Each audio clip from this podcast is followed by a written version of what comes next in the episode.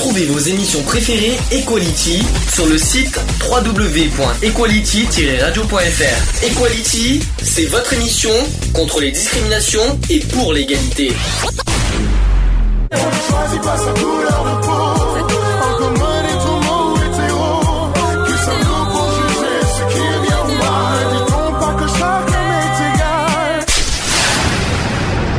L'union fait la force. Equality. C'est le sujet du jour. Bon, sujet du jour, le handicap. Euh, demain, c'est la journée internationale du handicap. Je pense que vous étiez au courant, ça Oui. Oui. Oui, et ça continue à bugger. Génial, la technique, sympa. Donc, euh, j'espère, j'espère qu'il n'y a pas de souci au niveau du handicap. Je pense que oui, voilà, c'est bien. Donc, euh, d'abord, est-ce que vous savez ce que c'est que le handicap proprement dit? Premièrement. Merci pour la Euh, question. Je pense que c'est quand on a euh, une pas une difficulté, mais par exemple qu'on est euh, comment dire par rapport aux cinq sens.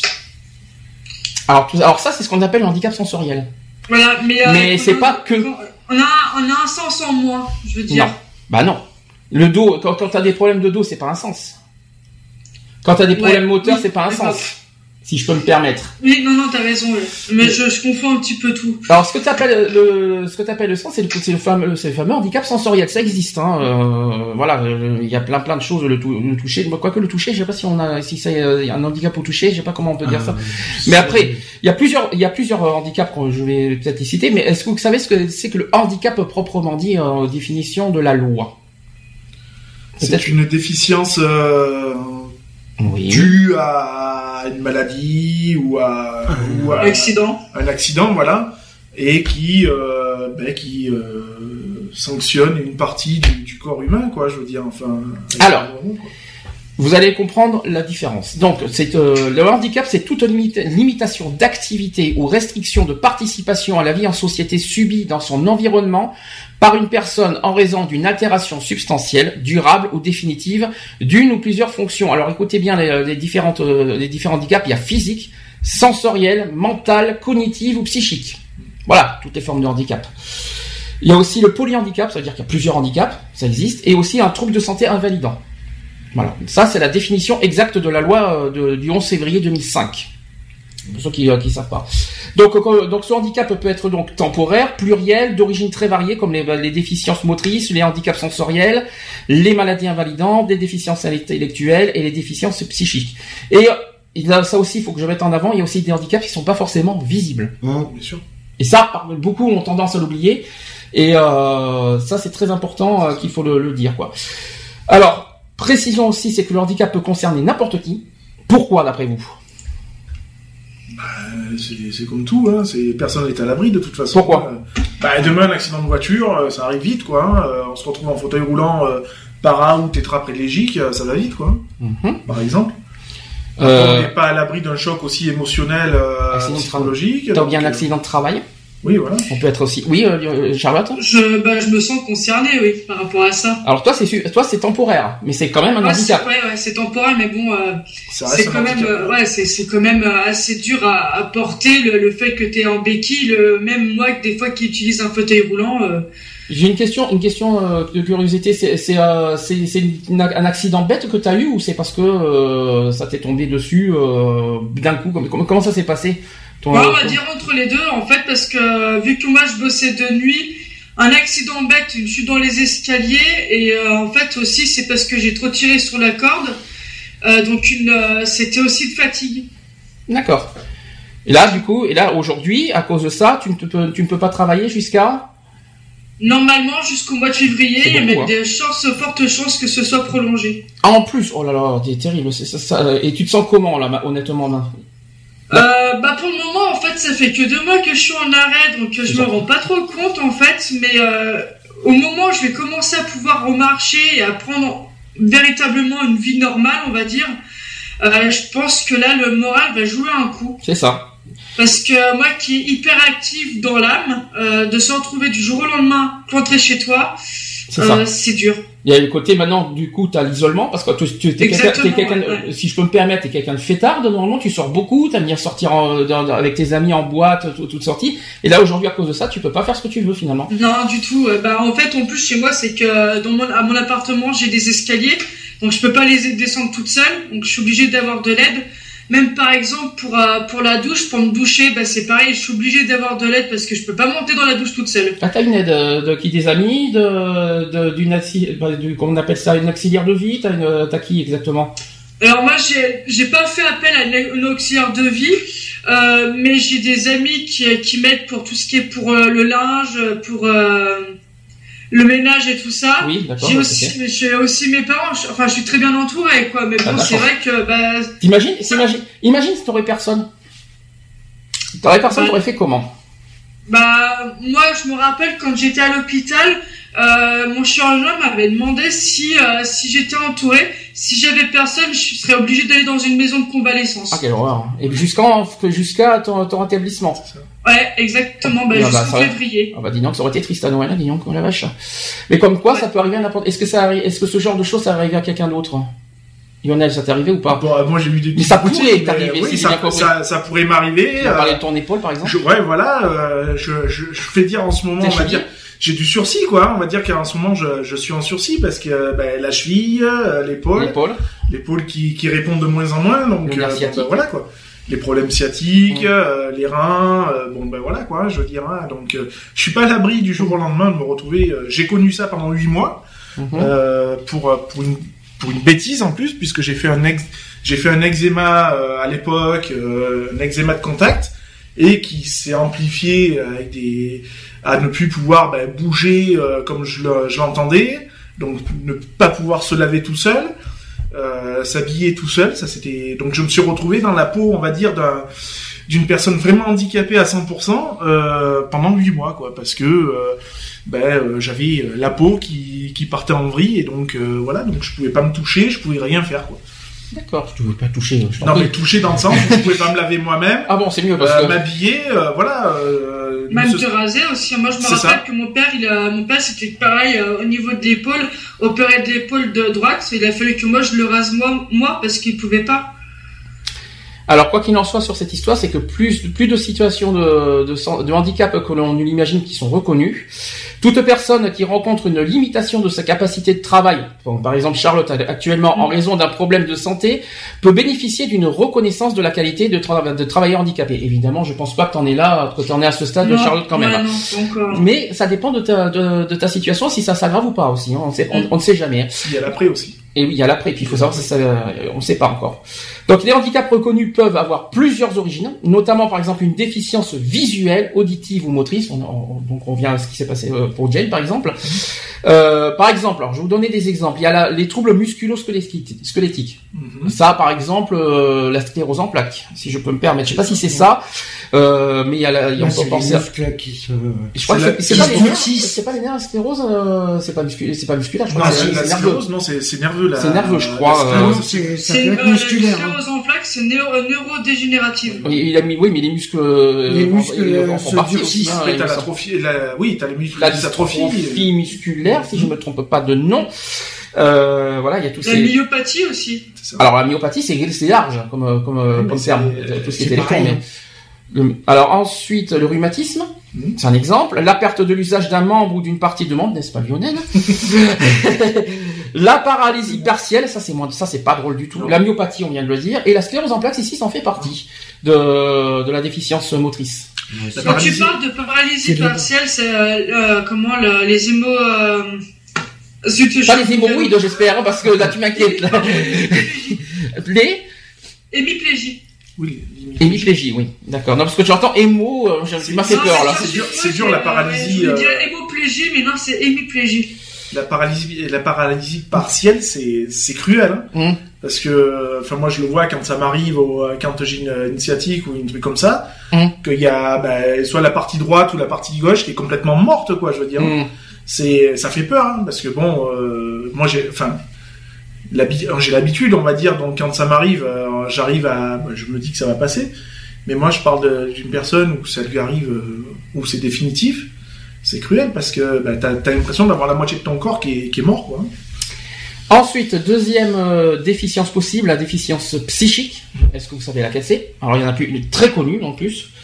Alors, vous, Dépression. la dépression, forcément numéro un des, euh, de- des déficiences. hein, D'ailleurs, de, tout, de tout handicap confondu, c'est la dépression numéro un. Sachant que la France, en plus, est le premier pays de dépression, hein, C'est ça. euh, où il y a le plus On de est tous des dépression. dépressifs de toute façon. donc, euh, Euh, ensuite, par exemple, donnez des exemples.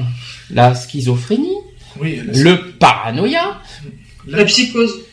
La psychose, ça serait grave quand même. Là, là tu m'inquiètes. Mais la bipolarité, bien sûr. Voilà, Ah toutes ces, oui, toutes, ces, toutes ces tout ce qui touche euh, le, psy- le, le, psychique, quoi, Voilà. de toute façon. voilà, donc, tous ces, tous ces termes-là. Donc ça, c'est, la déficience psychique. Après, vous avez la déficience intellectuelle. Est-ce que vous savez ce que c'est? C'est quand tu quand Parle tu plus connais fort, par que- contre, s'il te plaît. quand tu connais quelque chose et puis que euh, tout d'un coup tu Ça, c'est Alzheimer. Alors, euh, t'as l'inverse. En fin de alors compte, je c'est ne que sais tu pas. passes. Je, sais, je crois que c'est plutôt moteur le Alzheimer. Je pense pas que ça soit que ça soit ni psychique ni intellectuel. hein. Je ne crois pas. Je ne crois pas. Il faudra vérifier euh, dans quel Al-. Alzheimer, ça peut toucher au niveau intellectuel, mais c'est pas dans, dans ce genre de maladie. Hein. Je crois que c'est moteur. euh, la- la- la- je, je, je, si je vais pas dire une bêtise, c'est oui, c'est neurologique, mais le neurolo, oui, mais neurologique, c'est motrice, si je peux me permettre. La sclérose en plaques fait partie d'un handicap moteur. C'est un exemple, hein, donc. euh, mais euh, je crois pas que c'est, je pense pas que c'est intellectuel. Je crois pas. Intellectuel, par exemple, c'est le QI inférieur à 69, bon, comme par hasard 69, hein, et euh, et vous avez la trisomie, bien sûr. Donc ça, c'est la, ça, c'est la déficience intellectuelle. Voilà, là, ça, va- là, ça vous, là, vous comprenez mieux comme ça. Et ensuite, les, euh, les autres maladies invalidantes, donc par exemple les maladies cardiaques, le diabète, l'épilepsie, l'asthme sévère, l'insuffisance rénale, les allergies sévères, le cancer, le sida, etc., etc. Le sida est une maladie invalidante. Parce qu'il y en a certains qui le comprennent pas, mais le cancer oui, mais les sida, parce que certains, pour certains, on, le sida, euh, non, le sida est bien une maladie invalidante, euh, euh, quitte à, même si ça plaît pas à certains. Ah bah euh, Voilà, qui, qui est d'accord avec tout ça. Euh, par contre, euh, quand je dis ça, je sais pas, Lionel a bien réagi, je sais pas pourquoi, mais il y a peut-être plusieurs choses qui t'ont... Mais non, mais non, parce que voilà, bah, c'est malheureusement, c'est, c'est, puis ça peut être beaucoup d'accumulation en plus, parce que bon. Ah, mais tu peux cumuler plein de bon, choses. voilà, c'est le. Tu peux être déprimé, tu peux être dépressif, avoir des maladies cardiaques, avoir le diabète, tout Oui. ça en même temps, quoi. Ah oui, bah oui. C'est c'est triste à dire, mais c'est vrai. Oui, hein. c'est ça. Et plus tu cumules, et plus, et Bah plus la, plus la moi, maladité... mon père avait des, soucis cardiaques, il était Mm. diabétique, donc euh, a fait une accumulation. de- C'est ce qu'on appelle le polyhandicap. C'est ça. Voilà, le fameux polyhandicap. Ouais. Je le souhaite à personne, hein, pour, Non. honnêtement. Franchement, c'est... C'est d'autant plus dur à vivre pour la personne que c'est aussi dur pour les proches. Ah oui, bien sûr. Ouais, mais c'est c'est tellement dur pour les proches qu'on te rejette, c'est normal ça? Il y en a qui Dès que sont- tu, Après, dès que tu souffres d'un handicap, tu- pour, pour, pour- aux Ah, yeux il y des gens, tu es, tu il y es en a- inapte. Il y, en a qui rejettent, après il y en a qui rejettent pas, puisque t'as pas demandé non plus à avoir euh, telle ou telle maladie euh, qui t'invalide. Euh, donc voilà quoi, je veux dire, tu... Non mais je vais pas, je vais pas donner l'exemple de ma famille, de ma propre Non, famille. Quoique, quoique, je vais me permettre, ça, ça fera pas de mal un petit peu de parler d'eux. Euh, quand même, une fois que je suis reconnu handicapé, vous savez quand même, je vais pas, je l'ai jamais caché pendant des années euh, que, que j'ai une invalidité depuis 2007 quand même. Ça, ça commence à dater, hein. 2007, Bah, ça va ça, faire 10 ça ans, va faire 10 ans bientôt que je suis en invalidité quand même. hein. Et que depuis que je suis, que j'ai cette, on va dire étiquette, de, aux yeux de ta famille, tu ne travailles pas. Donc, aux yeux de ta famille, il faut que tu travailles. En Bah, en gros. gros, t'es un paria de la En société. gros, je suis inapte pour eux, je ne sers à rien. En gros. Bah oui. Et donc, je suis refoulé, je suis un cas social, je suis tout ce que vous T'es un paria de voulez. la société. Je suis tout ce que vous voulez, et même aux yeux de la société, Mais parce que j'ai vu ça dans le domaine associatif. Euh, j'ai vu ça de mes propres yeux aussi. Quand, en association, dès que tu dis que tu ne travailles pas ou que tu es en invalidité, c'est gênant, C'est là, que c'est- là que cruel parce que on dit que dans le milieu associatif, tu ne travailles pas. Mm. Or que tra- tenir une association, c'est travailler. Hum. Certes, tu n'as pas de, on va, on va dire, tu n'as pas de, de salaire, tu n'as pas de truc, mais ça reste quand même une activité euh, professionnelle Mhm. euh, puisque tu donnes de ton temps. Donc c'est pas, c'est pas du temps où tu restes allongé dans ton lit et à, à te morfondre sur ton, sur ton problème, sur ton handicap ou quoi que ce soit. Mhm. Justement, tu es là, tu, tu restes actif. Donc c'est pas une activité qui reste certes euh, aux yeux des, des mortels ou des autres euh, visible puisque ben, euh, une association t'es pas forcément euh, euh, toutes les 10 secondes dehors hein, voilà, bah, t'es es chez toi parce que ton association elle est chez toi Mhm. dans un premier temps. Donc oui, t'es à domicile. C'est pas parce que tu Mais restes à domicile que tu n'es pas actif. Mais c'est reste une Mais activité. bien sûr. Et puis en plus, alors c'est vrai que c'est vrai que tu t'avais pas compris quand j'avais dit ça il y a quelque temps que je que c'est un peu bah, que quelque part euh, que je me sers de mon association pour mon parcours personnel. Alors c'est vrai que ça t'avais pas tellement compris.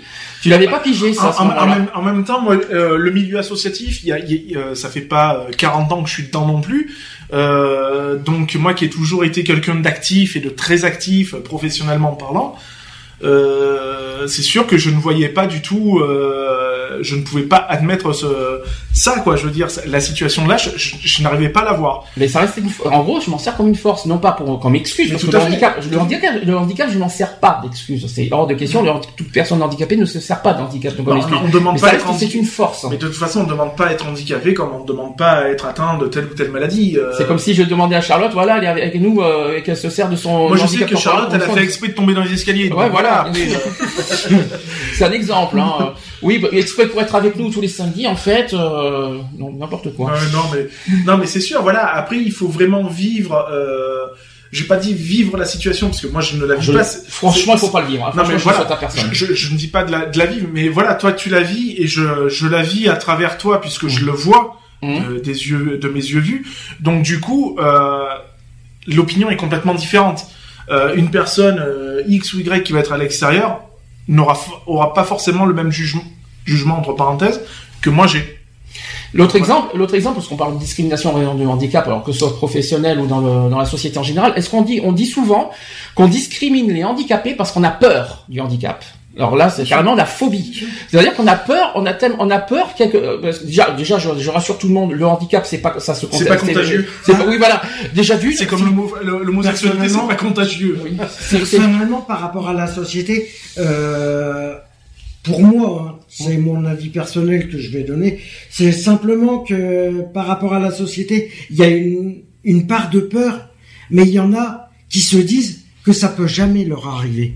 oui, leur problème, justement, voilà, ils se disent que ça leur peut, que ça peut pas leur arriver de, de devenir handicapé. Je suis désolé. Mais la Le preuve que ça dérange là. parce que là, je parle Voilà. dans le domaine associatif, j'ai Hum. été discriminé pour en en raison de mon handicap Ouais, non, mais euh, oui, mais- dans le domaine associatif. Mais c'est une honte, En quoi. fait, en fait, ce qui fait peur, c'est le, la différence. Hum. C'est de, de savoir qu'il y a des gens qui sont différents d'eux. Mhm. Donc, euh, ben voilà, euh, toi tu marches sur deux jambes, la personne à côté est en fauteuil roulant, ça fait peur. C'est ça. C'est ça. Parce que les gens, la, la plupart des gens ne, co- ne, ne connaissent pas aussi. Donc forcément, ils ont un jugement parce qu'ils ne connaissent pas, parce qu'ils ont, ils ont jamais vécu, ou il y a personne de leur famille qui ont, qui ont ça. Mhm. Mais non, justement. Mais ça- moi, je- comme, je- comme on vient de dire, c'est pas contagieux. Alors qu'est-ce que de, de quoi ils ont peur hein Moi, c'est ce que je disais hier quand euh, je regardais euh, l'émission The Voice Kids. euh, J'en discutais avec ma mère et tout. J'ai dit, tu vois, cette, cette personne-là, Ah, tu parles de Jane. hein. elle est non voyante. Mhm. Je veux dire, mm, ça fait mal. Hein. Je, je garantis que ça fait mal parce que euh, euh, je, je vais pas me comparer à elle, mais bon, je sais que je suis sur la, la voie de euh, pour finir quasiment pareil. Euh, moi, ce que je dis, je dis pour une personne qui est non voyante, je préfère 100 fois que la personne, tu vois, c'est- cruel à dire, mais naisse non voyante et évolue comme ça, que moi de me dire, moi, ce qui me fait peur, tu vois, c'est de me dire, je suis voyant et demain, c'est fini tout ça. Mhm. Je veux dire, tout ce que tu connais, que tu as pu voir et tout, c'est terminé. Mhm. Ça, moi, ça me fait flipper, quoi. Par contre, c'est le... Alors moi, je vais te raconter une anecdote, Lionel. Euh, J'ai un grand-père euh, à mon boulot. Euh, il était non-voyant, je dis bien non-voyant, depuis 30 ans. Mhm.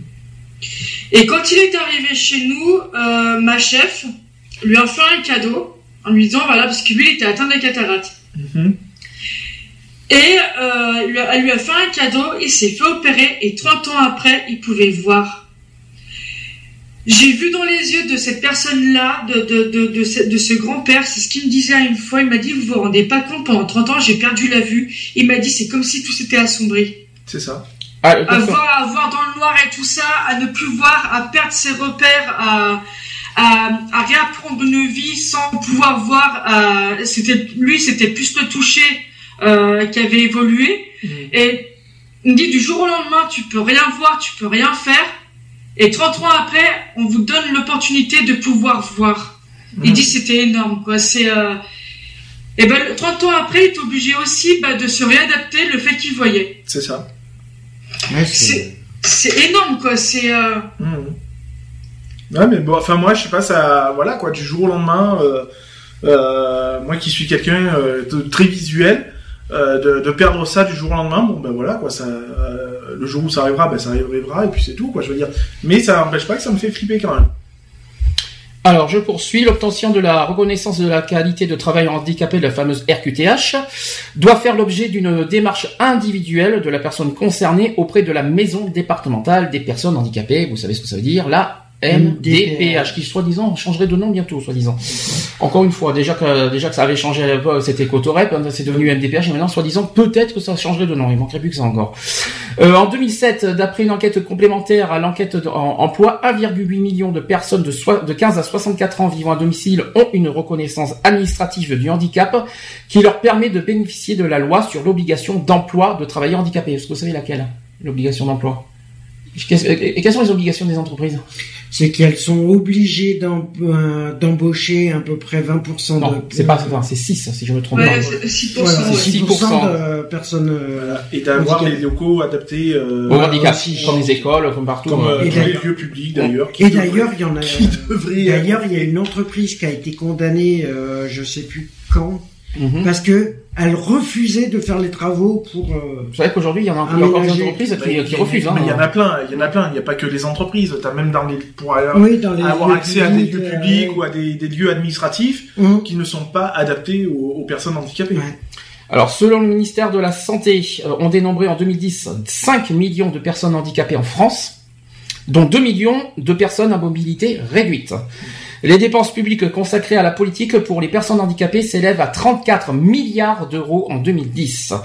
135 000 enfants handicapés sont accueillis dans les établissements scolaires du milieu ordinaire et 110 000 enfants sont accueillis en établissements spécialisés.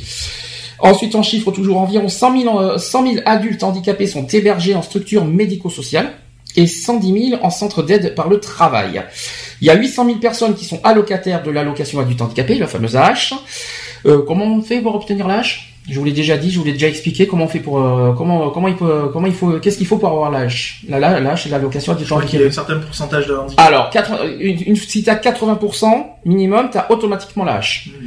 Après, pour ceux qui sont à 50%, tu peux avoir la hache, mais à condition euh, d'être euh, reconnu, euh, euh, on va dire par, euh, partiellement ou durablement invalide Mm. au travail. Mm. C'est-à-dire qu'il faut, pas- il faut que tu sois vraiment en restriction euh, durable ou partielle de, de travail.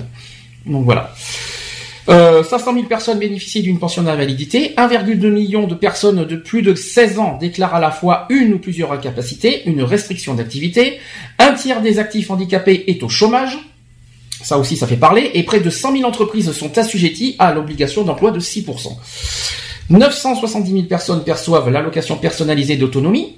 La fameuse APA. Alors ça, c'est le, ça, c'est l'aide, euh, ça, c'est le petit plus, hein, le petit bonus, dont on peut bénéficier à partir de 60 ans. Ah oui, non, pardon, la passe, c'est, c'est pas c'est pas, en fait, la hache, c'est la, c'est la hache en version retraite, hein, Voilà. en fait, dont on peut bénéficier à partir de 100 ans. Donc, euh, le 850 000 personnes souffrent de la maladie d'Alzheimer. Ça fait parler. Euh, Il y a 225 000 cas de nouveaux qui se déclarent chaque année d'Alzheimer. On est toujours chez Alzheimer. hein. À 80 ans, 9 personnes sur 10 vivent à leur domicile. Plus de 5 millions de personnes ont plus de 75 ans, dont 1,2 million qui ont 85 ans ou plus. Ce chiffre qui va doubler dans les 10 prochaines années. Ça fait C'est pas étonnant. Forcément, puisque le- le- l'espérance de vie euh, augmente chaque année, donc forcément, euh, voilà. En 2013, en France, 21% des personnes handicapées sont au chômage, je l'ai déjà dit, deux fois plus que la moyenne de la population active. Ça aussi, ça fait parler. Est-ce que vous avez que- des réactions à ce, au sujet des chiffres vite fait?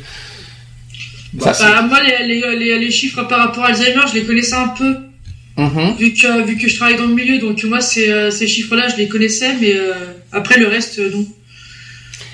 Alors forcément, les handicapés sont exclus dans la société. Euh, est-ce que, euh, franchement, je vais vous poser la question est-ce que pour vous, les handicapés sont des exclus en général? Ou est-ce qu'on, euh, euh, est-ce que dans la société, que- que- quelle est la, la- la première chose euh, d'après vous dans la société face au regard, face face à handicapés On rigole ou est-ce qu'on, ou est-ce qu'on, ou est-ce qu'on Gé- Généralement, il y a un regard déjà, il y a, il y a le regard qui, euh, qui est très soutenu sur la personne handicapée. C'est un dévisagement. Donc euh, euh, voilà, c'est et puis il y a du sourire, il y a du, il y a de la moquerie forcément. Alors, on va formuler une- la question différemment. Est-ce que pour vous, les personnes atteintes du handicap font partie de la catégorie des exclus? Moi, je pense oui, parce qu'à Oui. l'heure actuelle, euh, ils sont quand même pas mal mis de côté. La preuve, puisqu'on oblige les entreprises euh, à accueillir 6% euh, de, de personnes handicapées au sein de leur entreprise, puisqu'il y a quand même des, han- des handicapés qui ont quand même euh, Des une, connaissances. voilà, des connaissances professionnelles dans, dans tel milieu que ce soit. Euh, donc voilà, quoi. C'est, je veux dire, c'est, c'est quand même aussi de la main d'œuvre. C'est voilà, quoi. Charlotte, tu, je crois que tu voulais dire quelque chose. Euh, je moi, enfin moi, je serais peut-être tendance à me dire qu'ils sont pas forcément exclus parce qu'il y a quand même euh, maintenant en France, on fait pas mal gaffe. Moi, c'est vrai que dans certains, dans certaines villes, notamment la mienne, euh, il y a encore euh, dans tout ce qui est public, il manque encore des choses pour les les personnes pour les personnes handicapées. J'ai pas vraiment l'impression que ça qu'ils soient vraiment exclus. Part, enfin pour moi, mis à part le, le regard des gens. Voilà. Oui, c'est ça. C'est pour ça que je- c'est- tu dis que non, ils sont pas exclus parce qu'ils ont quand même plus de mobilité euh, dans le public, c'est-à-dire qu'il y a, il y a maintenant il y a plus de choses pour les en faveur des handicapés. Et tu dis non parce qu'on rejoint de toute façon on va rejoindre tous là-dessus. Niveau Ouais, des regards et des moqueries. Plus entre oui et non, en Voilà. fait, on va dire. hein. Mais moi, il y a plus de oui Ouais, que mais de non, c'est pas encore gagné. hein. Le problème, c'est que c'est un dévisagement euh, des personnes euh, valides ou euh, ou, euh, ou autres.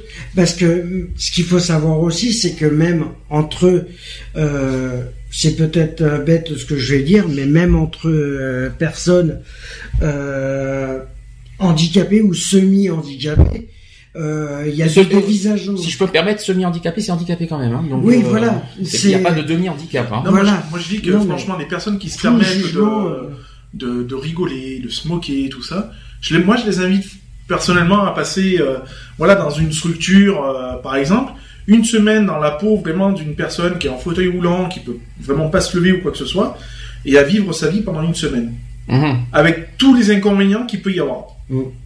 pour voir un petit peu si après sa réaction elle serait pas différente. Alors, vous allez, je, vais vous donner quelques réponses. Vous allez me dire si vous êtes d'accord euh, sur chaque euh, sur chaque avis. Alors, il y a le donc forcément la réponse est double. Il y a oui et non déjà d'une part. L'ambiguïté de la réponse est en fait à la mesure de l'ambiguïté fondamentale de la société à l'égard de la personne handicapée. D'une part, en fait, on assiste depuis quelques décennies à un mouvement incontestable de reconnaissance et d'intégration du handicap. Alors, je ne sais pas si on peut vraiment parler d'intégration totale.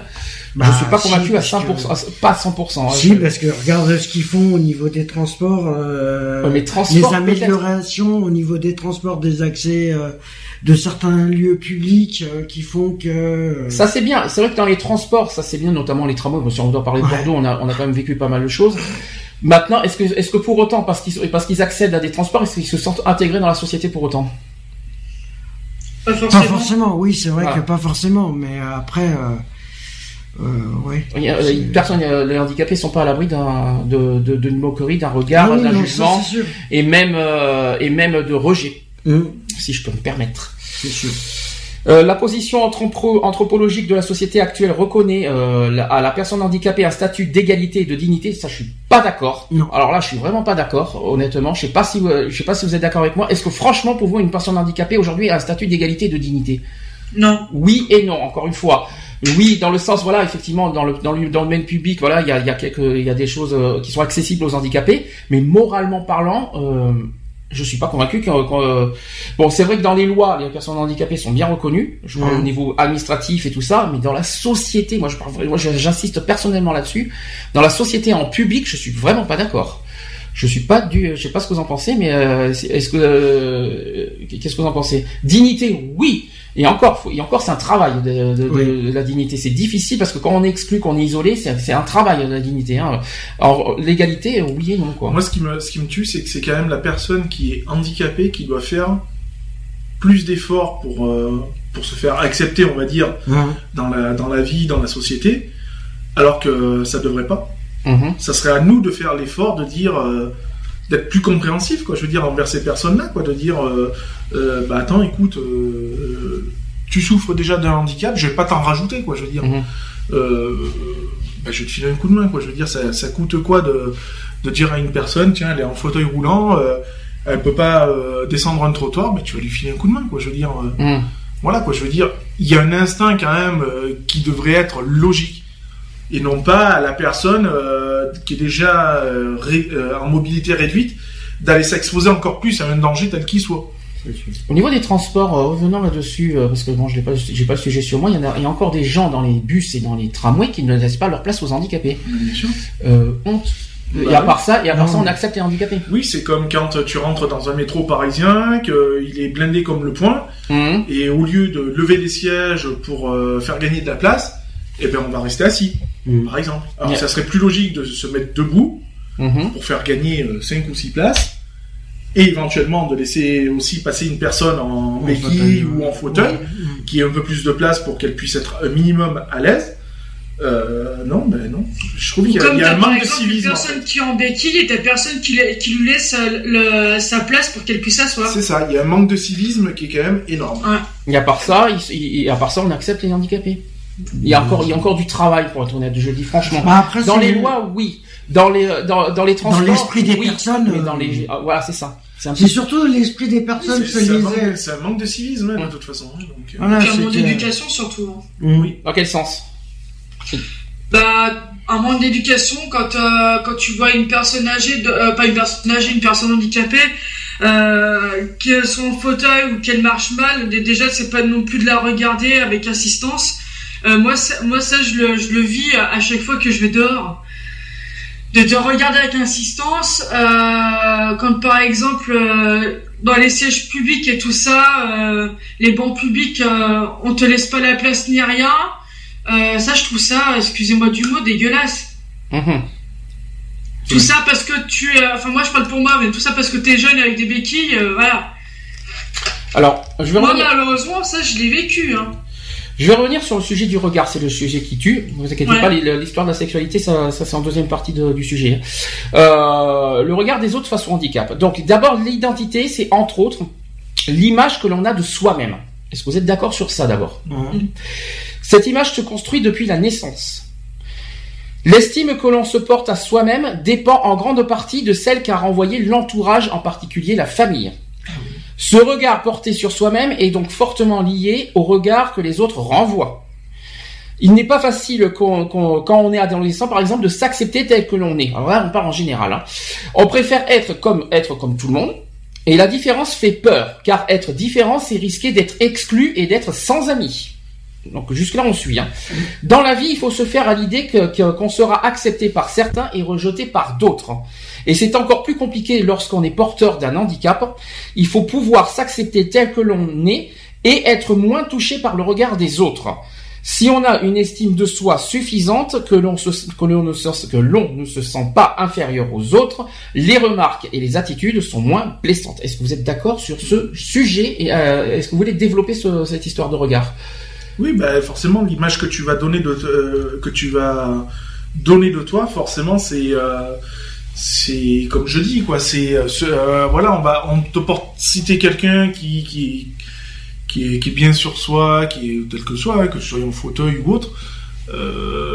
Enfin, moi personnellement, je porterai pas de, de jugement là-dessus, quoi. Je veux dire, une personne, une personne peut être en fauteuil roulant et être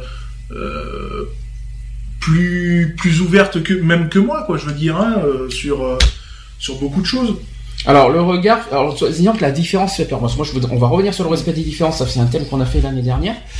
Parce qu'aujourd'hui, euh, cette année, j'ai trouvé le thème. Et puis euh, Avignon m'a inspiré du thème. Euh, on en parlera le 7 novembre du thème de l'année. C'est l'union fait la force. Euh, Qu'est-ce que je voulais dire? Euh, La différence fait peur. Est-ce que franchement, euh, quelqu'un qui est différent de vous vous fait peur? Pas du tout. Et puis en quoi ça fait peur En quoi d'abord En quoi ça fait peur d'abord? De, de, de- d'avoir le même problème? D'être d'être handicapé d'être différent? Ça fait vraiment peur d'être différent de en quoi ça fait peur? C'est ça que je comprends pas chez les gens. Je savais pas que être Non handicapé- mais euh, pour euh, certaines personnes, euh, il y en a peut-être qui disent que le handicap s'attrape. Tu vois, ce qui est... être Mais C'est différent un jugement qui porte sur. euh, être Ouais. différent c'est risquer d'être exclu et d'être sans amis. Est-ce que vous êtes d'accord avec ça? Moi je suis pas d'accord. Ça dépend Euh, ça dépend. Et après, moi, je suis pas forcément d'accord avec avez- ça parce que moi, j'ai une histoire que je. je vais vous raconter euh, après je- est-ce que vous avez vu les publications que j'ai fait sur Facebook avant-hier par exemple? Non. Je, je vais en parler, toi tu l'as pas vu, mais euh, si, oui, mais tu as peut-être entendu dans PMP euh, le, le sujet que je crois que tu dormais. Euh, J'en parlerai après, je vais vous- euh, on parle de différence qui fait peur. Est-ce que vous avez vu cette histoire, par exemple, d'une d'une femme? Qui a été élu moche puis moche de l'année. Ouais.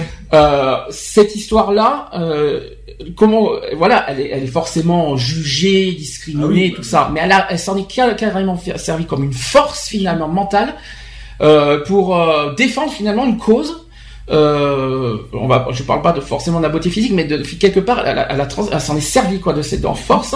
Et je pense que c'est- courageux de venant de cette femme qui a, je l'ai publié sur Facebook tellement que ça m'a ça m'a touché cette histoire et que et que tu l'as vu Charlotte aussi cette histoire ou pas? Euh, non, je l'ai pas vu. Alors c'est sur Facebook, je l'ai mis sur mon sur Facebook de l'assaut. Euh, c'est une femme qui a été pour moi injustement élue euh, Oui, la bah, plus moche.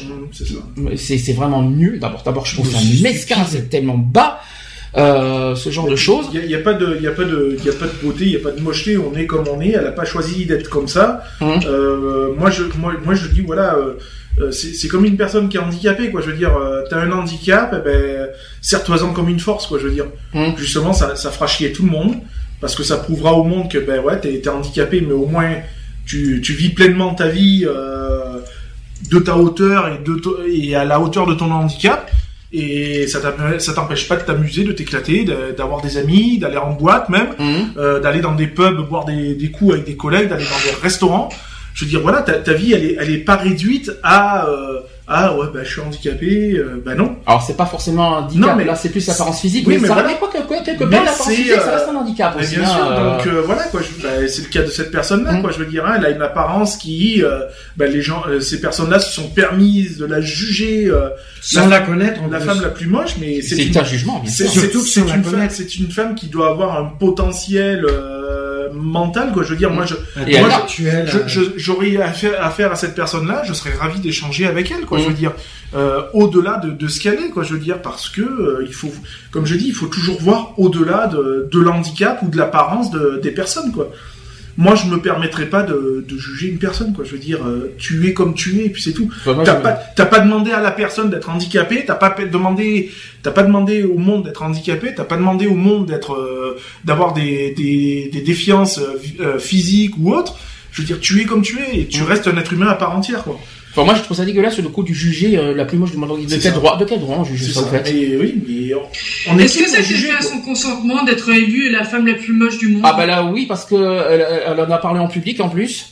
Euh, elle en a parlé, mais, mais ce qui est ce qui est bien et ce qui est courageux et c'est pour ça que je l'ai mise en avant, avant c'est qu'au contraire elle s'en sert comme une force cette, ce, ce jugement et c'est ça que- et c'est ça que, que je trouve admirable et c'est pour ça que mais elle, elle le sait bien sûr. Après son consentement, ça c'est une bonne question. Est-ce qu'on peut juger les gens sans euh, oui c'est vrai qu'on n'importe qui finalement peut être jugé sans qu'on sans soit, euh, Sans que tu sois. Sans qu'il soit au courant, ouais. Ça, peut-être, ça ouais. peut exister, ouais. Mais Ça se, f- mais indirectement, ça se fait tous les jours. ça ne se fait pas. Le problème, le problème, mais indirectement, le jugement, euh, le jugement se fait, se Mm. fait, euh, C'est comme se quand fait tu, directement. C'est comme quand tu rentres À pour, pour, un entretien d'embauche. Hein, euh, euh, sitôt que tu arrives et qu'on vient de te recevoir, euh, qu'on vient pour te recevoir, euh, la personne déjà euh, porte un jugement euh, sur toi hein, Mm. directement. Alors, je continue pouvoir s'accepter tel que l'on est, c'est le travail de toute une vie et pour tout le monde, tout le monde, j'insiste bien là-dessus. Alors, imaginez le travail supplémentaire plus dur que cela peut rés- représenter parfois pour les personnes porteuses d'un handicap et porteuses d'une différence tout, tout court. Parfois, y parvenir tout seul est difficile. Il devient alors nécessaire de se faire aider, quoique, ça dépend, de façon plus ou moins ponctuelle par un professionnel, par exemple un psychologue ou psychiatre, bien sûr, par défaut pour les pour les psychiques. Euh, certaines personnes apprennent à vivre avec leur handicap. Elles assument sans complexe et tentent de ne pas trop penser à leurs difficultés. C'est plutôt le regard que leur portent les autres qui peut, qui peut les déranger, voire les blesser. Ces regards de pitié, de dégoût, de gêne ou de compassion qui viennent quotidiennement rappeler la différence et leur faire violence.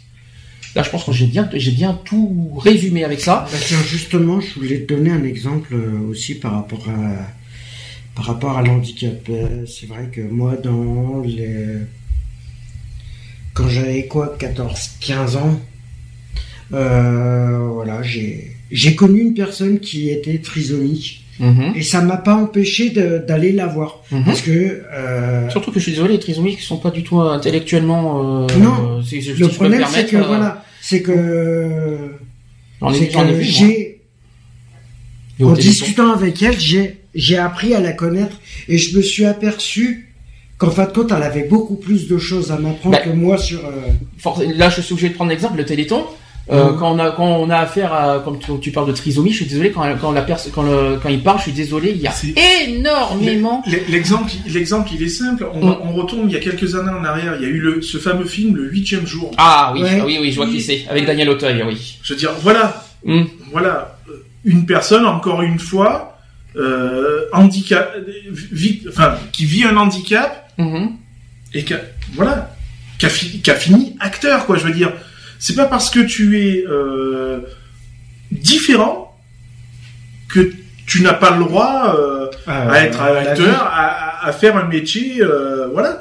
Justement, ta différence peut, voilà. Moi, je trouve que le huitième jour, par exemple, est un film, euh, voilà, ça porte. La personne est trisomique, mais putain, elle vit comme toi, quoi. Je veux dire. Ben, il y en a, il y a D'accord. un autre film Alors aussi. s'il y a un autre film de référence, Bah oui, c'est bah- Intouchable, bien sûr. Bien sûr. sûr, il y a Intouchable, mais il y en a eu un autre aussi, euh, avec je sais plus quel acteur justement qui fait euh, euh, avec une avec un gamin en fauteuil roulant Mhm. et qui fait un triathlon, je crois d'ailleurs avec cette avec cette personne-là. Ah, il y en a un autre aussi, il y a Forrest Gump aussi qui a, qui a, qui a- il y a eu un Bien handicap, Forrest Gump, euh, Bien sûr, ouais. il y, a- il y en a d'autres comme Bah, ça. il y a- il y a un Rayman, Rayman, il y a- oui. il y en a en plein. Mais voilà quoi, je veux dire, c'est pas parce qu'on est porte- porteur d'handicap que on est forcément différent. Mhm. Bien Et puis t'as aussi t'as des humoristes aussi qui sont atteints d'un handicap, comme par exemple euh, Guillaume Batz. Ah, je connais pas. Je connais pas Je ça. connais me- pas, ça. bien. Euh, bah, je vous euh, invite à le, à le regarder sur YouTube ou, euh, ou autre, euh, Mhm. de taper Guillaume Batz sur, sur internet. Euh, moi, je l'ai, euh, je- la première fois que je l'ai vu, ce, ce mec-là, euh, c'était euh, à la télé sur France 4 et c'était le, le festival de Montreux. D'accord. Bon, Et, euh, franchement, mais euh, il, se- il se joue de son handicap, mais c'est merveilleux à voir.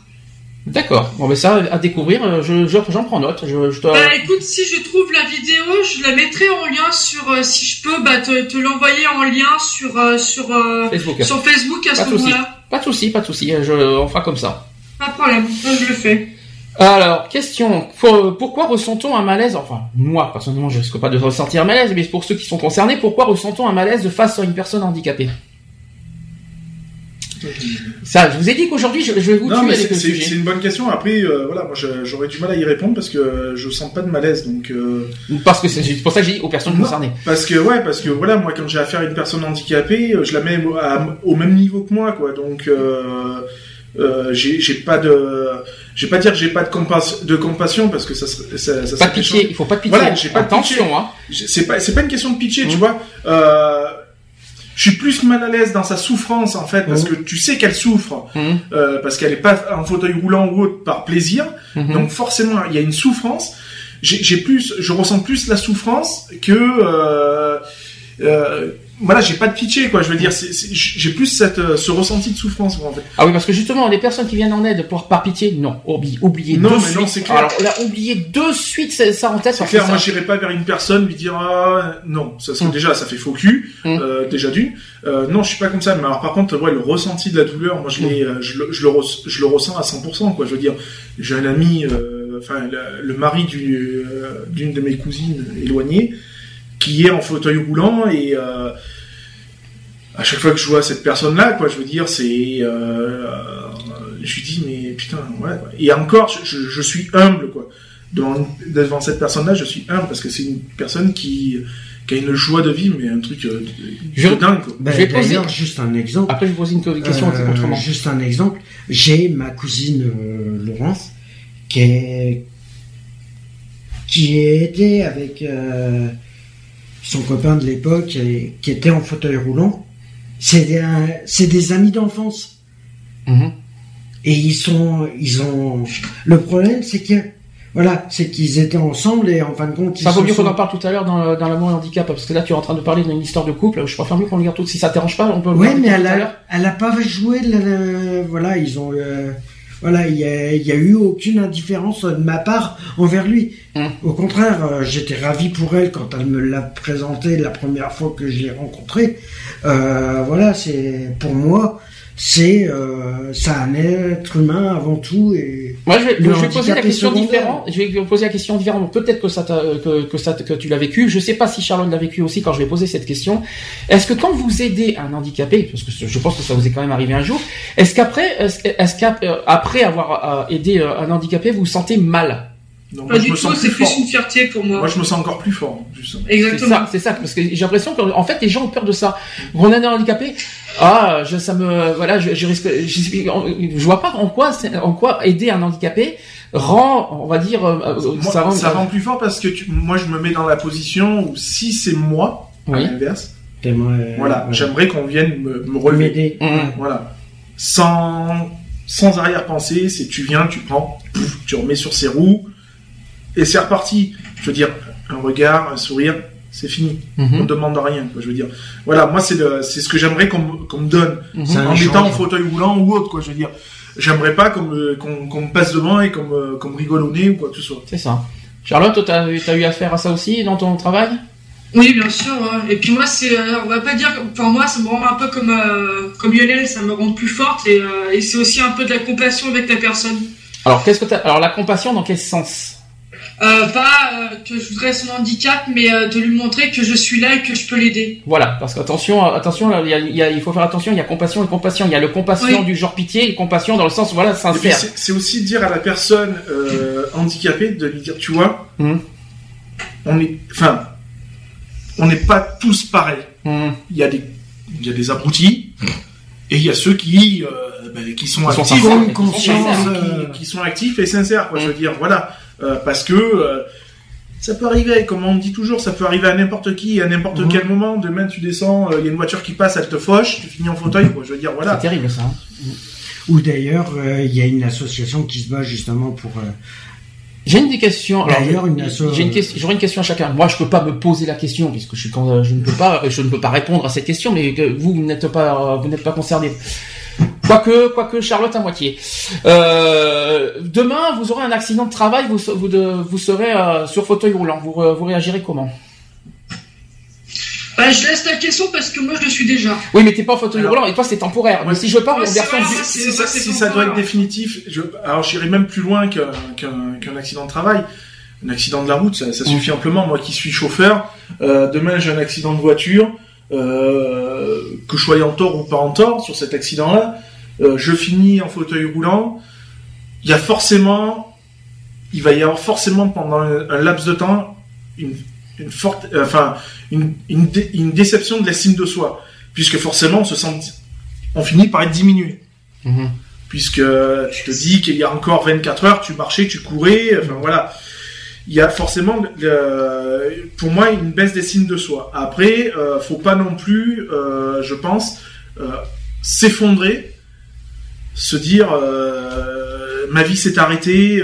non, justement, ta vie ne s'est pas arrêtée. Ta vie continue, mais différemment. Mhm. C'est-à-dire que maintenant, ben oui, tu as pu courir, tu as pu, jou- tu as pu, voilà. mais tu- toutes ces activités-là, tu jouais au foot, ah ben demain c'est fini. Non, tu peux toujours jouer au foot, différemment. Donc voilà, je veux dire, ta vie va continuer, elle sera certes différente, mais c'est pas pour autant qu'il faut, euh, euh, euh, je veux dire, euh, s'apitoyer sur son sort, quoi. Je veux dire. Euh, moi, j'estime qu'il voilà, il faut continuer d'avancer, il faut continuer justement de se battre. Et puis c'est tout. Ta, ta vie sera différente, mais voilà, ça t'empêche pas de de vivre de vivre comme tout bah, le monde. ça, ça te donne quand Elle sera différente forcément, donc euh, voilà, tu vas tu vas perdre quoi 20-30 cm par rapport à tout le monde, hein, puisque tu ne seras plus debout mais tu seras assis. Euh, donc voilà, et encore que tu seras moins fatigué que certains, sauf au niveau des bras. hein. Mais bon, voilà quoi, je veux dire. euh, Enfin, moi, ça m'empêcherait pas de vivre. Après, oui, il y aura, j'aurai une, une baisse, une, une estime de, de moi-même qui sera forcément entachée. Mais sur un, sur un laps de temps. Quoi. Après, euh, Ouais, mais c'est parce que c'est tout à fait normal parce que euh, d'avoir une baisse d'estime de soi parce qu'en fait tu es obligé de faire le deuil de ta vie passée Voilà. quand tu étais valide à ça. maintenant à être, euh, à être Alors- en fauteuil. Alors je vais pouvoir répondre à ça dans ce cas, parce que moi même si je suis pas en fauteuil roulant, euh, que que je n'ai pas le handicap moteur, tout ce que vous voulez, mais j'ai quand même des polyhandicaps dans la tronche depuis 2007 et euh, tout ça. Moi déjà, je peux vous dire une chose quand, quand j'ai basculé, quand, quand ma, ma vie a bascu- bascu- basculé en 2007, euh, je peux vous dire que déjà c'est dur, c'est très dur de de, de, se dire voilà. je me mets en tête de, quoi je suis capable maintenant finalement. Quand tu es reconnu euh, incapacité de travailler, ça fait mal ça déjà. Euh, ça je peux vous dire que je, je le souhaite à personne. Ce genre de choses quand tu l'apprends dans la tronche, tu en prends, tu prends un coup d'excalibur dans, dans, dans la tête, hein, sur la tête. Je vous Ah le dis clairement. Parce que tu te mets en tête déjà, je, je suis j'ai, pendant des années ça allait bien et d'un coup tu apprends que tu es, que ta capacité de travailler. Déjà je le souhaite à Ben, personne ça. en gros, t'as Tu- l'impression de truc. plus servir à quoi? C'est un petit peu ce que je me suis posé comme question. T'as l'impression de plus servir à grand chose. Déjà, je souhaite à personne ce, ce, ce genre de choses. Et puis la deuxième chose qui est difficile, c'est porter l'étiquette justement d'handicapé. C'est-à-dire que euh, je peux vous dire que quand on a, quand quand je le souhaite- ça aussi c'est difficile. Mais il y a, il y a, il y a des handicapés qui sont malheureusement handicapés euh, euh, malgré eux. Et il y a des handicapés qui de, qui deviennent handicapés du jour au lendemain. euh, malheureusement, dans, ça c'est la vie qui le qui le fait. Et je peux vous dire que quand on apprend ça, c'est pas, c'est, c'est, on est loin d'être, euh, comment vous dire, on est loin. De, d'abord, on n'est pas heureux. On n'est pas, on est, en plus, on est encore plus isolé qu'avant parce que porter cette étiquette d'handicapé, je peux vous dire que c'est dur, très très dur, et c'est à vie. Et en plus, non, voilà. et du jour au lendemain, t'as tout qui bascule. Du jour au lendemain, dès que c'est j'ai, ça parce que toute ta vie change en fait. Mm. Donc euh, tout, tout ce que tu faisais avant ah mais il y a pire. T'es obligé est de te réduit, réduit à néant parce que tu es obligé de tout réadapter euh, ben, à ta hauteur, à la hauteur de ton handicap, à, à tout ça quoi. Mais c'est pire que ça parce que euh, avant j'avais des amis, j'avais plein, on avait plein d'amis euh, euh, avant que je, avant qu'il m'arrive un truc. Et le jour que j'aurais appris, parce que moi je cache rien, je suis quelqu'un d'honnête, je leur ai dit que je suis handicapé, j'ai perdu tout le monde. Oui, mais C'est une honte. C'est à, Ah, à ce moment-là, comme je dis, c'est c'est comme une personne qui demain euh, est, est riche à, à foison et qui perd tout du jour au lendemain. Eh ben c'est pareil. C'est exemple. tu tu as tu tu as plein d'amis à ce moment-là et du jour où ben voilà, je, je le cache pas, j'ai été agent de sécurité, je touchais 5000 euros de net par mois. Des amis, j'en ai eu. J'en ai eu. Le jour où je me suis retrouvé au chômage, ça a été terminé. C'est un peu ça, oui. C'est tout. Mm. Donc de toute façon, c'est là, c'est dans des malheureusement, c'est dans les dans les difficultés que tu vois tes vrais amis. Mhm. Ceux qui ceux qui sont sincères et qui sont honnêtes avec toi. Et Je veux dire, moi j'ai des amis, euh, tu tu connais Jean-Luc euh, qui est handicapé hein, euh, voilà, c'est un ami euh, et c'est réciproque. Euh, c'est mon ami. Demain, il a besoin de moi, je suis là. Demain, j'ai besoin de lui, je suis, il est là. Je sais que je peux compter sur lui. C'est des amis. C'est quand t'es dans la merde que tu vois tes vrais amis. De toute façon, il faut dire ce qui est et c'est valable dans n'importe quelle classe sociale. De toute façon, que tu sois handicapé, que tu sois euh, euh, au chômage, que tu sois euh, voilà quoi. Je veux dire, tu, tu vois les gens qui sont là pour par intérêt et ceux-là et les amis qui sont là Il y a eu beaucoup pour l'être humain que tu es quoi. C'est tout. Stop. D'ailleurs, bah, juste un exemple. Euh, je sais pas si tu te rappelles de la personne qu'on a eue euh, il y a trois ans de ça, au niveau de l'assaut. Non. Ah, Eric Borgé, bien sûr. J'ai Voilà. des nouvelles, j'ai de ses nouvelles d'ailleurs. hein. Enfin, Voilà. il va Euh, bien. D'ailleurs, euh. je lui passe un- le bonjour. Mhm. On lui passe le bonjour s'il nous écoute. Alors Eric Borgé, pour ceux qui n'étaient pas là dans les saisons précédentes, alors c'était à l'époque où on était à BDC One, Hum, euh, on avait invité, euh, on a, c'est lui-même qui est venu vers nous quand on était à Capasso, ouais. qui est venu vers nous pour, euh, on lui a proposé une émission radio sur la, sur la sclérose en plaques. Et, euh, on, lui a- on en a fait deux émissions avec lui en 2012, ça a été, et ça a été très, et très, ag- très agréable. Moi, j'ai, très émouvant aussi. hein. ouais, j'ai, j'ai, j'ai rencontré cette personne et ça a été euh, très, enfin, très agréable, très émouvant forcément, puisque là, c'est un sujet qu'on a abordé et t'as la, t'as une personne physique qui est, qui est atteinte de cette maladie-là et qui en parle, quoi. Je veux dire, parce que quand tu, tu l'entends bouquin, à la radio, tu n'as pas la même, euh, tu n'as pas la même attention, on va dire, Ouais. euh, sur le sujet. Je veux dire, moi, cette personne, quoi, voilà, quoi, elle m'a, elle m'a scotché. Euh, encore une fois, c'est encore, ça a été encore une grande leçon de vie. Pour moi, je le prends comme ça parce que voilà, c'est une personne qui, euh, ben, qui, qui se bat, Mhm. qui se bat et qui ne se laisse pas abattre et qui continue à vivre, quoi.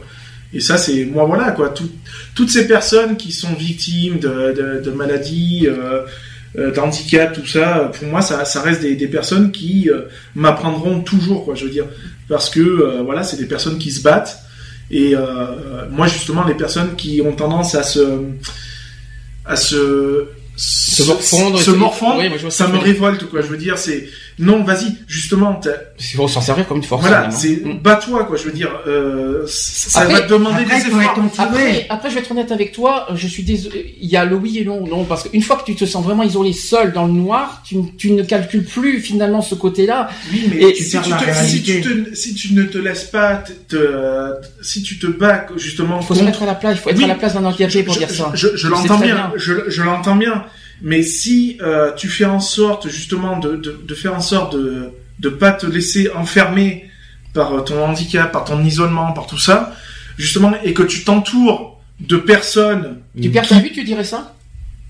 Bah, je serais bien content, tu vois, de m'entourer de personnes sur qui déjà je peux compter pour dans un premier temps me guider, Mhm. parce que forcément, euh, t'as beau connaître une T'es maison, obligé d'être dépendant finalement. oui, mais t'es Ça c'est dur ça. Mais t'es- dans, un premier temps, t'es- moi demain je suis à la maison, j'ai plus, j'ai plus la, la vue, Mhm. je peux me déplacer dans la maison, je la connais par cœur. Mhm. Euh, c'est sûr que si demain tu me prends un meuble, tu vas me le bouger, euh, c'est sûr que si je le prends dans les pattes, je vais le prendre qu'une fois dans les pattes. Je crois que le plus terrible pour Voilà. moi, je viens de dire, je Maintenant, viens de dire une clé. demain je dois sortir dans la rue, je suis non voyant, tu viens, tu me prends la main, tu me dis C'est ça. Ok. Mhm. je vais te dire ok, mais je vais pas me laisser abattre pour autant parce qu'après je vais aller me diriger vers des structures, des trucs qui vont me permettre de me débrouiller tout seul. Ouais. Tu C'est vois, ça le plus tu vois le truc.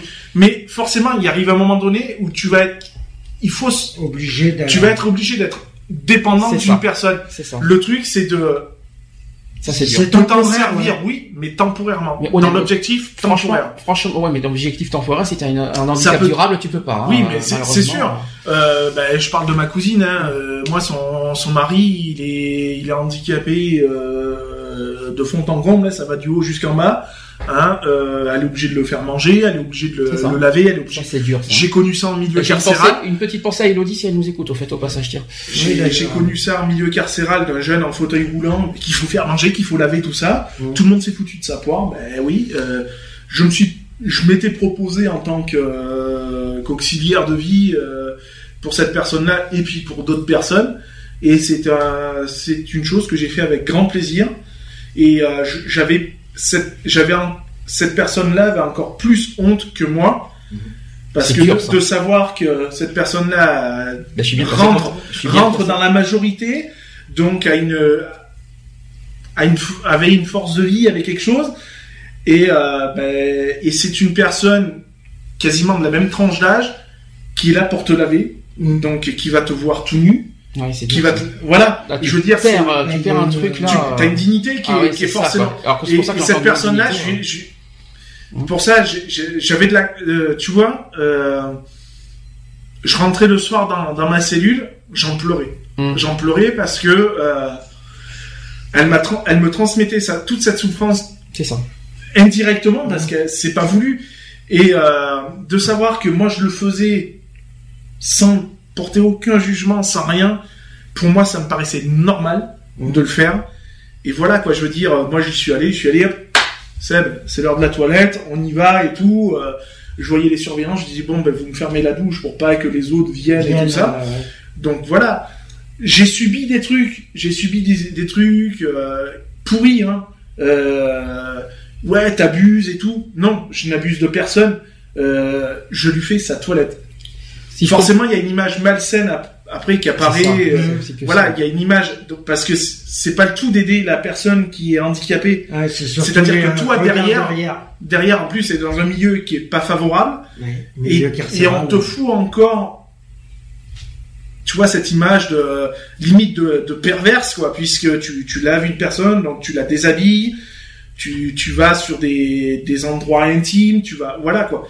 Et ben, ça a été très lourd à porter, mais c'est une image que j'ai portée euh, très haut, hautement, tu vois, je, je, je le dis, je suis encore fier Alors de. moi, je voudrais réagir sur un truc par rapport à Lionel. Alors moi, j'ai vécu à peu près la même chose que toi, mais moi, c'était pas dans, c'était dans un milieu euh, médical euh, pour les personnes handicapées moteurs. Euh, j'ai fait un stage pour pour mon diplôme parce que je suis auxiliaire de vie. Euh, J'avais 17 ans et il fallait que je m'occupe d'une personne qui avait 24 ans. Euh, J'étais euh, accompagnée d'une AMP, donc une aide médico-psychologique. Euh, ce stage, honnêtement, j'ai jamais pu le finir. J'ai dû faire, je devais faire un mois, j'ai fait que deux semaines. Pourquoi par dégoût ou parce que Non, pas, non, pas par dégoût, parce que non, c'est pas par dégoût, c'est euh, en fait euh, euh, l'appréhension. En fait, j'étais une vraie éponge et l'appréhension des gens, je la ressentais, donc je la gardais pour moi. Euh, le, la personne, je, quand je la sentais pas bien, j'étais aussi pas bien qu'elle, tu vois. Euh, parce que, je- je, je me mettais à la place de la personne, en gros, Euh, pas à cause de son handicap, mais De sa souffrance. exactement. Ça. Et même encore maintenant, même avec des années plus tard, bon, bon, moi je m'occupe de personnes âgées, forcément, on a des personnes qui sont aussi handicapées, mais des personnes, euh, je pourrais jamais m'occuper de personnes handicapées qui ont, qui, qui ont mon âge ou, ou même plus, tu sais, qui... Euh, pour moi, c'est impensable, c'est même pas impensable, c'est pour moi, c'est infaisable, c'est pas parce que je ne veux pas, c'est que je ne peux pas. Alors justement, ça tombe bien que tu parles de ça. Il faudra mettre, il faut rendre aussi hommage et quoi, euh, à deux métiers auxiliaires de vie. Ouais. Et euh, ce que mon père faisait, il était euh, aide-soignant. Donc euh, que ce soit à domicile ou dans les hôpitaux.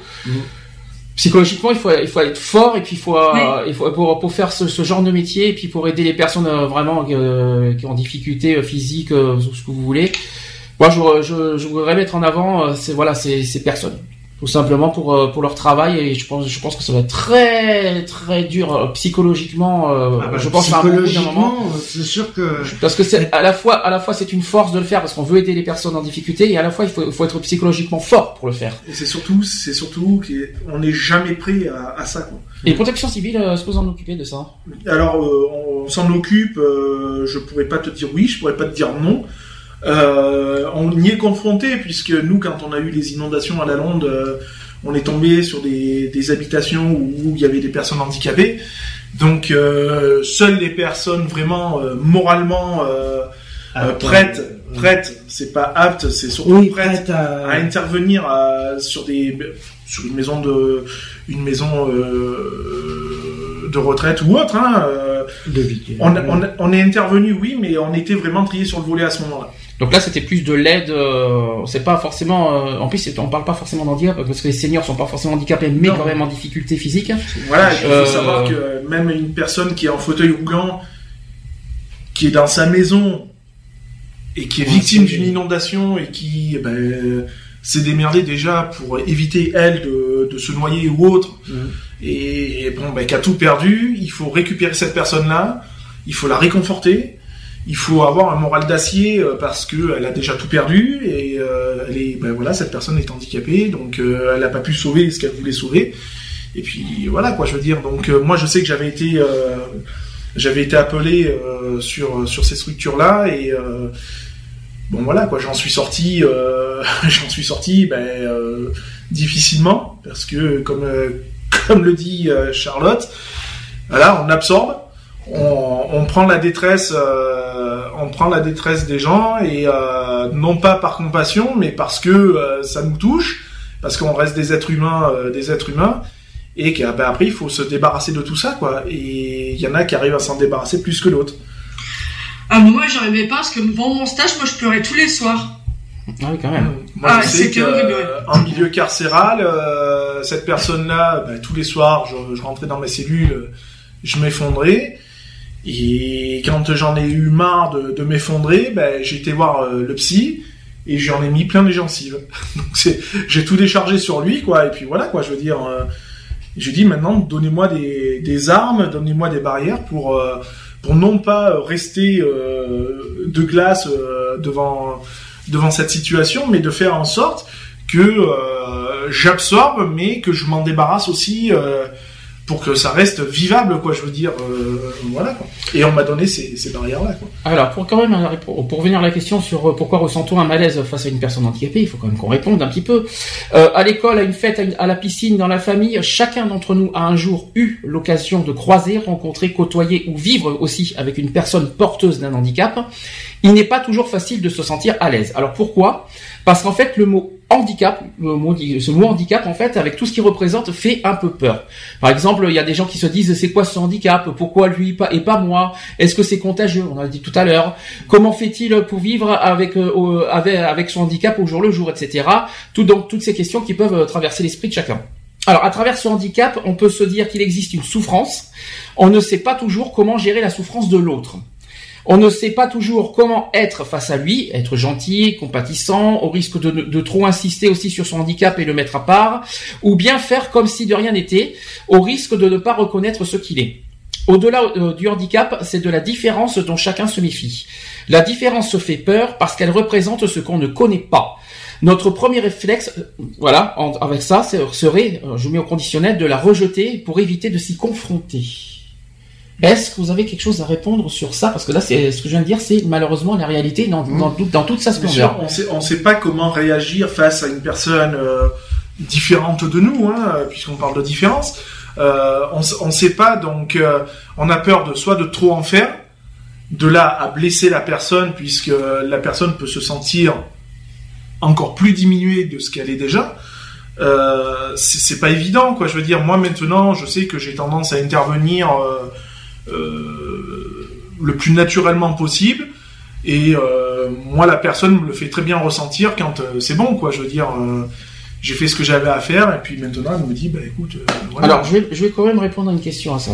Qu'on le rejette par, par, par peur de la différence, allez, à la limite, soyons, soyons, même si je la comprends pas, même si je comprends pas ce geste, mhm.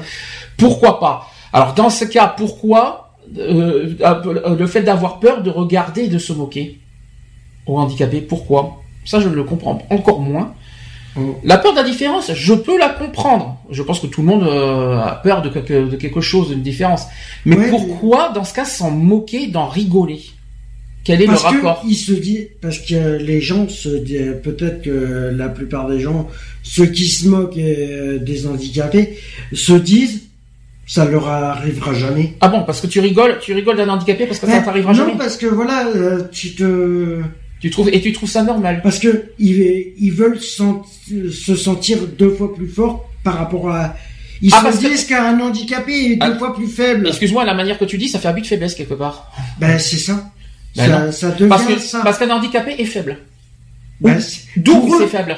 non mais pour eux, pour eux, pour ceux qui se moquent, c'est ça. C'est ah ben t'es en fauteuil roulant ou t'es, tu sais pas, tu marches pas euh, bien ou parce que c'est voilà. Pas c'est pas quand tu te dis que quelque part il est supérieur physiquement, il se sent plus fort et tu te dis qu'il se moque des gens parce que, parce que quelque part lui, en gros, euh, soit il se considère comme un paria, comme un faible, comme un mhm. quelqu'un qui qui est ridicule. Lui, il se sent plus fort. Il se dit tiens, plus plus la personne est faible plus je me sens fort quelque part et je, je m'en C'est un peu ça, en gros, si je comprends bien ta phrase. Si vous en, pensez quoi? Logique, mais est-ce qu'on peut dire ça? Moi, je pense que quand on se moque d'une personne handicapée, c'est plus dans le sens, ben, c'est bien fait pour elle. Ouais. Je pense que moi je le vois plus comme ça. Ouais. Donc je vais dire euh, voilà, on va je vais voir une personne qui va se moquer d'un handicapé. Pour moi, si je me mets à la place de cette personne qui se moque, si ouais, ben, t'es comme ça, c'est bien fait pour toi, quoi. Je veux dire, tu l'as cherché. De quel droit? Et de quel droit on dit bah, ça? Voilà, mais de quel droit tu te moques? Oui, c'est ça, quoi. Donc voilà, euh, on en revient toujours à la même question. Donc je veux dire. Mais si c'était l'inverse, par exemple, c'est handicapé qui, qui, qui dirait. Justement, c'est ça, c'est ça le truc, c'est mm. de quel droit tu te permets de rigoler de cette personne. Mm. Et si imagine, bah, moi, c'est ce que c'est toujours un des films que je me suis fait, tu vois. Mm. Je me suis, j'ai toujours vu ce film-là, style au bord d'une piscine ou autre. Tu vois, de, de voir une personne bah, qui vient en fauteuil roulant à la piscine. Euh, normal, hein, elle a le droit, hein, c'est un lieu public, elle fait ce qu'elle veut.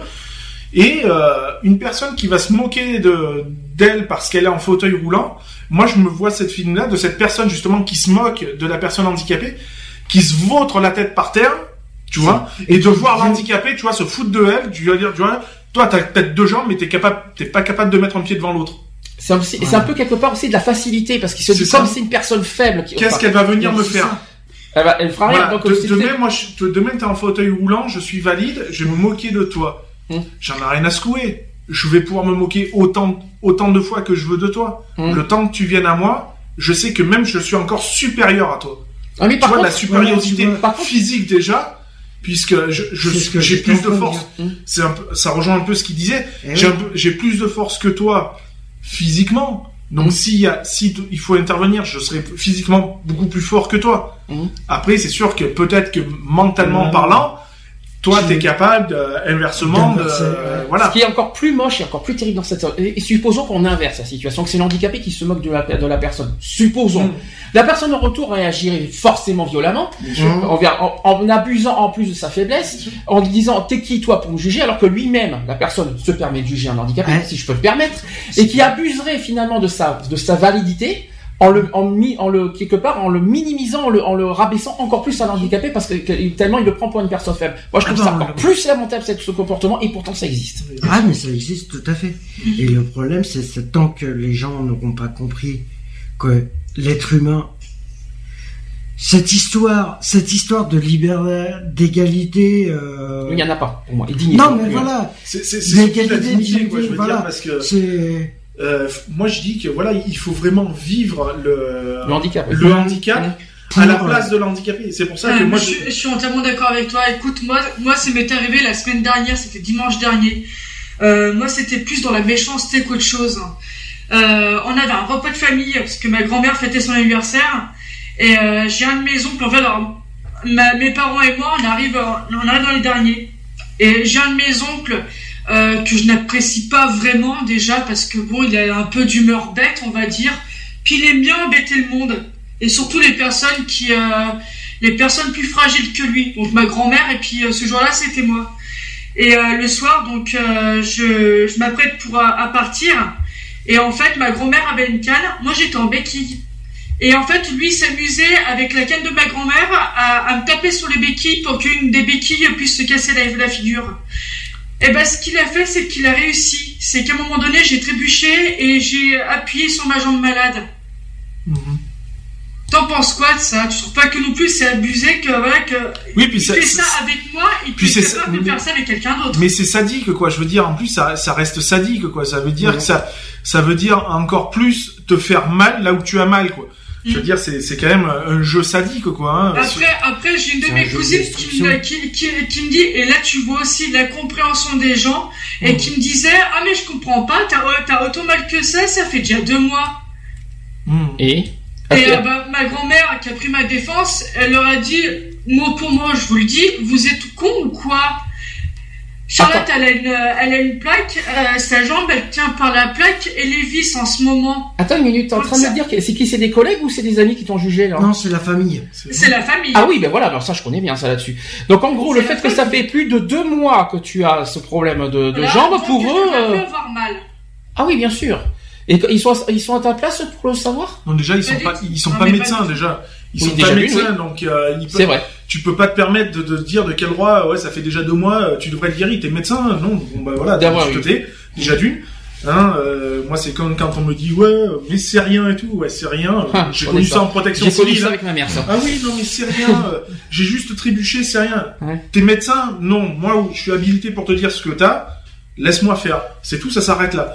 Euh, J'ai connu ça avec ma mère qui m'a fait ça pendant des années. Oui, t'as Ouais. rien et tout ça, Ouais. alors que ça fait depuis 2007 que je suis en invalidité. C'est pas eux qui, c'est pas elle qui le dit, c'est les médecins. Alors point final, euh, quand Ouais, non, soit clair. voilà, c'est et deux médecins parce que le médecin traitant et le psy. Hein.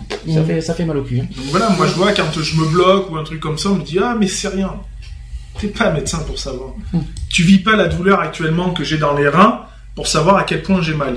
Euh, voilà, c'est tout. C'est, enfin moi je trouve ça, je trouve ça c'est un jeu sadique quoi. Je veux dire, ça reste du sadique. quoi.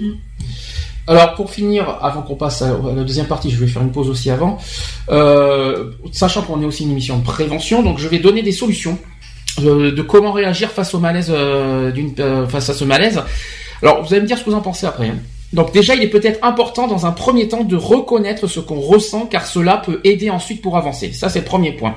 Deuxième chose, si le handicap vous intrigue, vous inquiète un peu, pourquoi ne pas questionner directement une, porte, une personne porteuse du handicap sur ce qu'elle vit et s'intéresser à elle?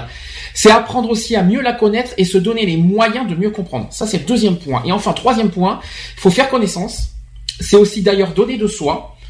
On, on partage des avis, des souvenirs, des sentiments, et c'est en échangeant que peu à peu la peur de la différence s'estompe. On peut même devenir amis être avec cette personne porteuse d'un handicap comme avec ses, ses, ses, autres copains, tout en faisant avec son handicap comme elle-même a appris à le faire. Une véritable occasion aussi d'en apprendre sur soi-même. Est-ce que pour vous, vous êtes d'accord sur la solution? Ah bah oui, de toute façon, euh, euh, le mieux c'est de de de pas regarder la, la personne par son handicap, mais par euh, la personne en elle-même. En gros, faire abstraction du handicap, Voilà. tout simplement. C'est C'est carrément. Est-ce que c'est possible ça de faire abstraction au, au handicap? Est-ce que c'est sûr. c'est Enfin, fait il faut le vouloir aussi. En partie. Oui. Tu peux, tu peux pas faire abstraction totalement Mhm. du handicap. Oui, parce que tu aides la personne avec le handicap, donc Voilà. forcément tu peux pas faire Tu abstraction. sais, moi, moi, il y, a- il y a une- personne qui m'a donné vraiment une leçon de vie. Euh, J'allais faire mes courses il y a quelques temps et euh, une copine à ma mère est, est, euh, est atteinte de nanisme. Mhm. Et euh, on se croise, je lui dis bonjour, donc euh, moi je me mets un peu à sa hauteur quand même, tu vois, pour qu'on puisse bien discuter euh, les yeux dans les yeux. Puis euh, c'était même moi qui étais gênée par rapport au regard des gens, et à un moment elle me dit de toute façon, non mais tu sais, je regardais un petit peu autour de moi, et t'as tous les gens quand ils passaient qui nous regardaient. Et la, la personne atteinte de nanisme, elle me dit non mais t'inquiète pas, de toute façon ils sont tous cons. Oh, quelle horreur. Non mais non mais voilà, enfin, pour, dire juge, que tu vois, c'est la personne, c'est la personne qui est atteinte d'un handicap, qui est atteinte de, de nanisme, qui, qui ose te dire ça Oui, il faut par pas rapport juger. au rire des gens. Attention quand même, attention quand même de pas rentrer dans ce jeu-là, même en tant qu'handicapé, il faut pas rentrer dans le Mhm. jeu du jugement. Si je peux me permettre un tout petit Oui. peu, parce que euh, je comprends la situation, tu vois, de, de cette Ouais. personne handicapée, mais il faut pas rentrer dans le jeu des, des autres. C'est ça que je veux dire. Faut pas, Mhm. il faut pas à notre tour juger la personne, parce que comme on dit tout le temps ici, ça c'est une de nos phrases euh, favorites. Qui sommes-nous pour juger, alors qu'on n'aimerait pas qu'on nous juge Ouais, c'est clair. Bon, on poursuit le sujet. Là, on va revenir euh, sur euh, l'amour, handicap, le- enfin, le- le- le- la même la sexualité. Il faut pas avoir peur d'en parler hein, parce que c'est peut-être un sujet tabou, mais il faut en parler, il faut, il faut oser en parler. Déjà, pourquoi ne parle-t-on pas d'amour quand on est handicapé? Ça, c'est la première question. Pourquoi, quand on se casse une jambe, devrait-on euh, faire abstinence de sexe, n'est-ce pas, Charlotte? Et euh, pourquoi Et pourquoi l'handicapé devrait être privé de sexe? Déjà, est-ce que vous avez des réponses à cette question ou est-ce que euh, ça a une belle introduction ou est-ce que vous avez là c'est dur hein. là c'est là c'est beaucoup plus bien en parler là. Bah moi j'ai. Ça va tu vis pleinement ta sexualité euh, Charlotte en- avec ta jambe? Euh, oui. Ouais, il prend Oui. son pied. J'ai bien j'ai bien l'hésitation ouais ouais.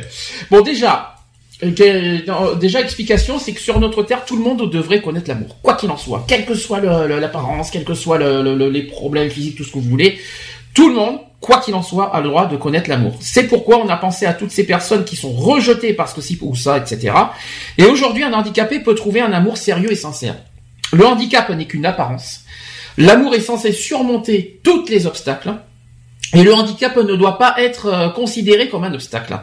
Le handicap n'empêche absolument pas une relation sexuelle. Et un handicap a également un cœur et une tête. L'amour sincère entre deux personnes doit être capable de passer outre cette soi-disant différence. Le regard des gens peut être très cruel, surtout en extérieur. Mais cela ne doit pas empêcher aux handicapés de vivre comme tout le monde, car rappelons une chose, être handicapé, ça ne veut pas dire être anormal. Ah, ça fait du bien en introduction de le dire.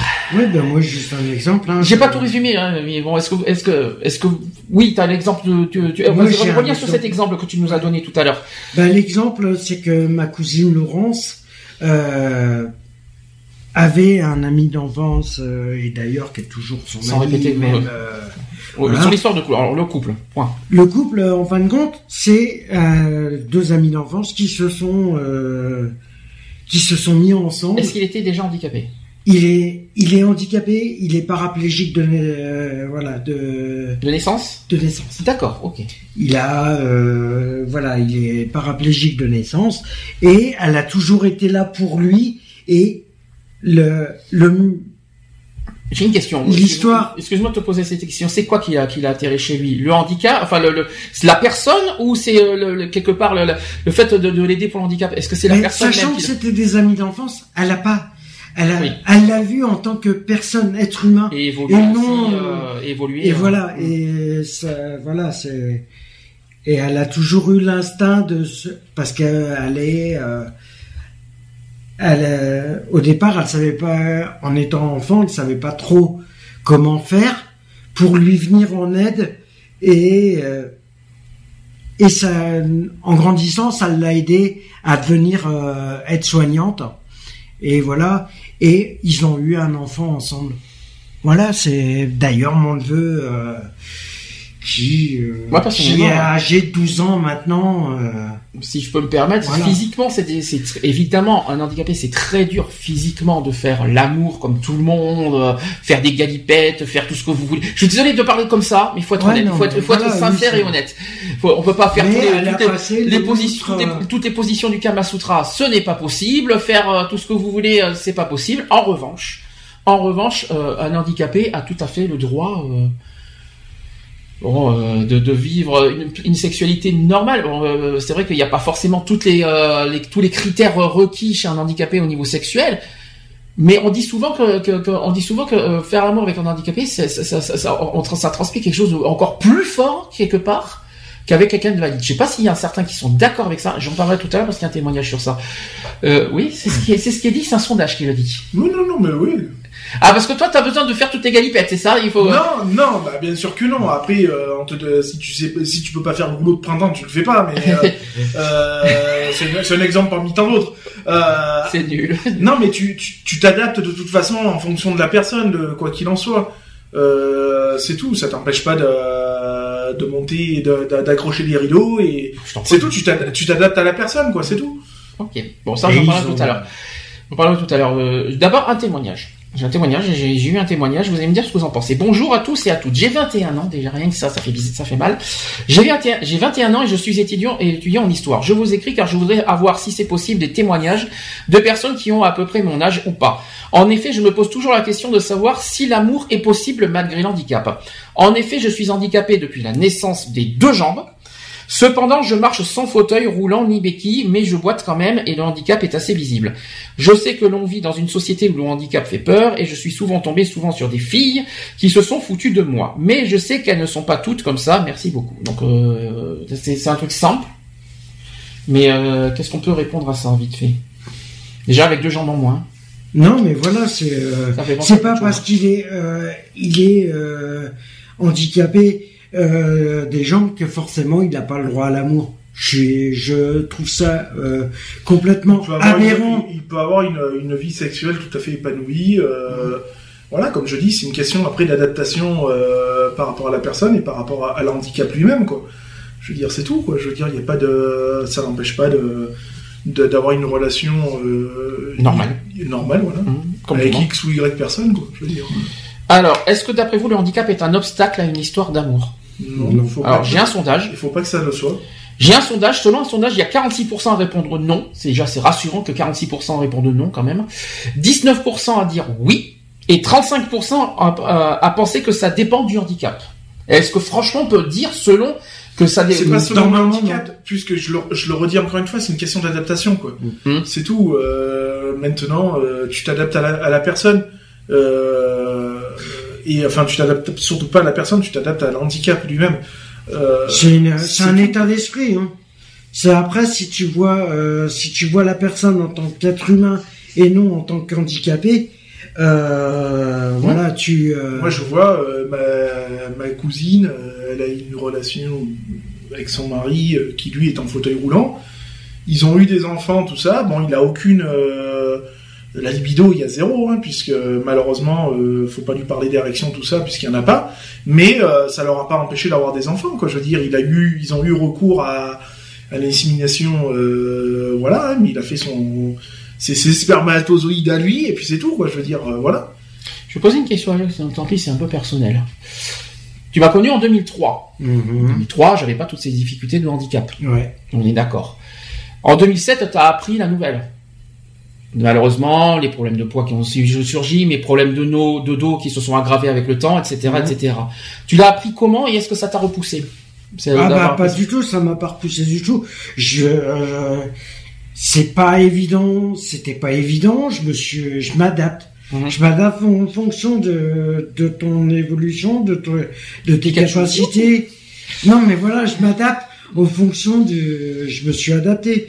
Bon, c'est vrai que c'est pas évident tous les jours. Euh, voilà, parce que bon. Euh, est-ce que ça t'a, est-ce que, est-ce que le fait que tu as appris ça, ça t'a quelque part repoussé et donné envie d'aller ailleurs? Ah, pas du tout, pas du tout. Ok. Non, pas du tout. C'est pas, c'est pas dans le, c'est pas dans le, euh, c'est pas dans le même contexte. Je pourrais pas dire que voilà. Après. Euh... Ok, bon ben écoute, j'en prends note.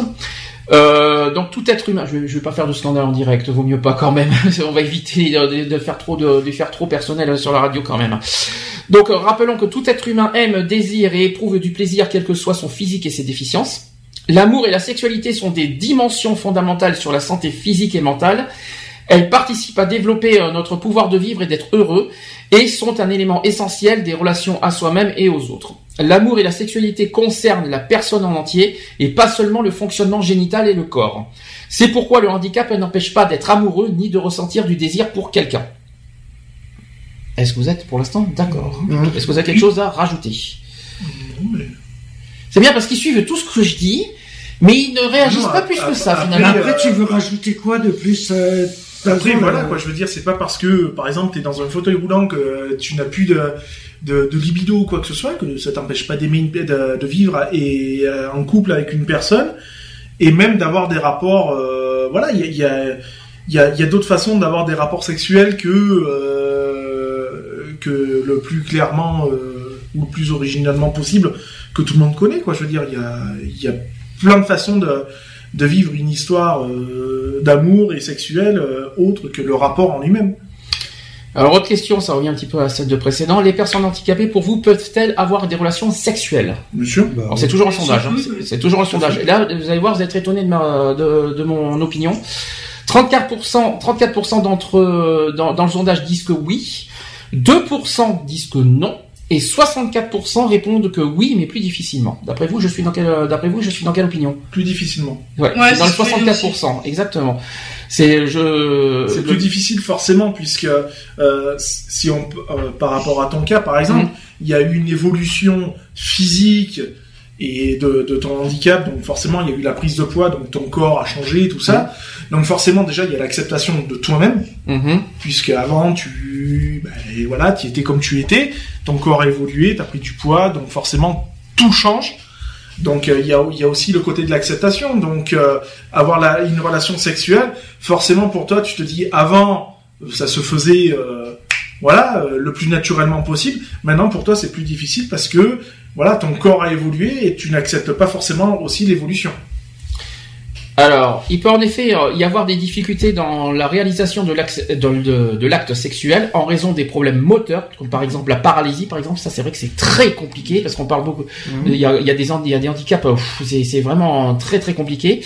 Depuis 1980 est apparue en Europe du Nord une nouvelle profession, c'est-à-dire l'assistant sexuel. Vous étiez au courant? Hmm ça existe ça. Hmm. Qui a affaire à ça? Lionel?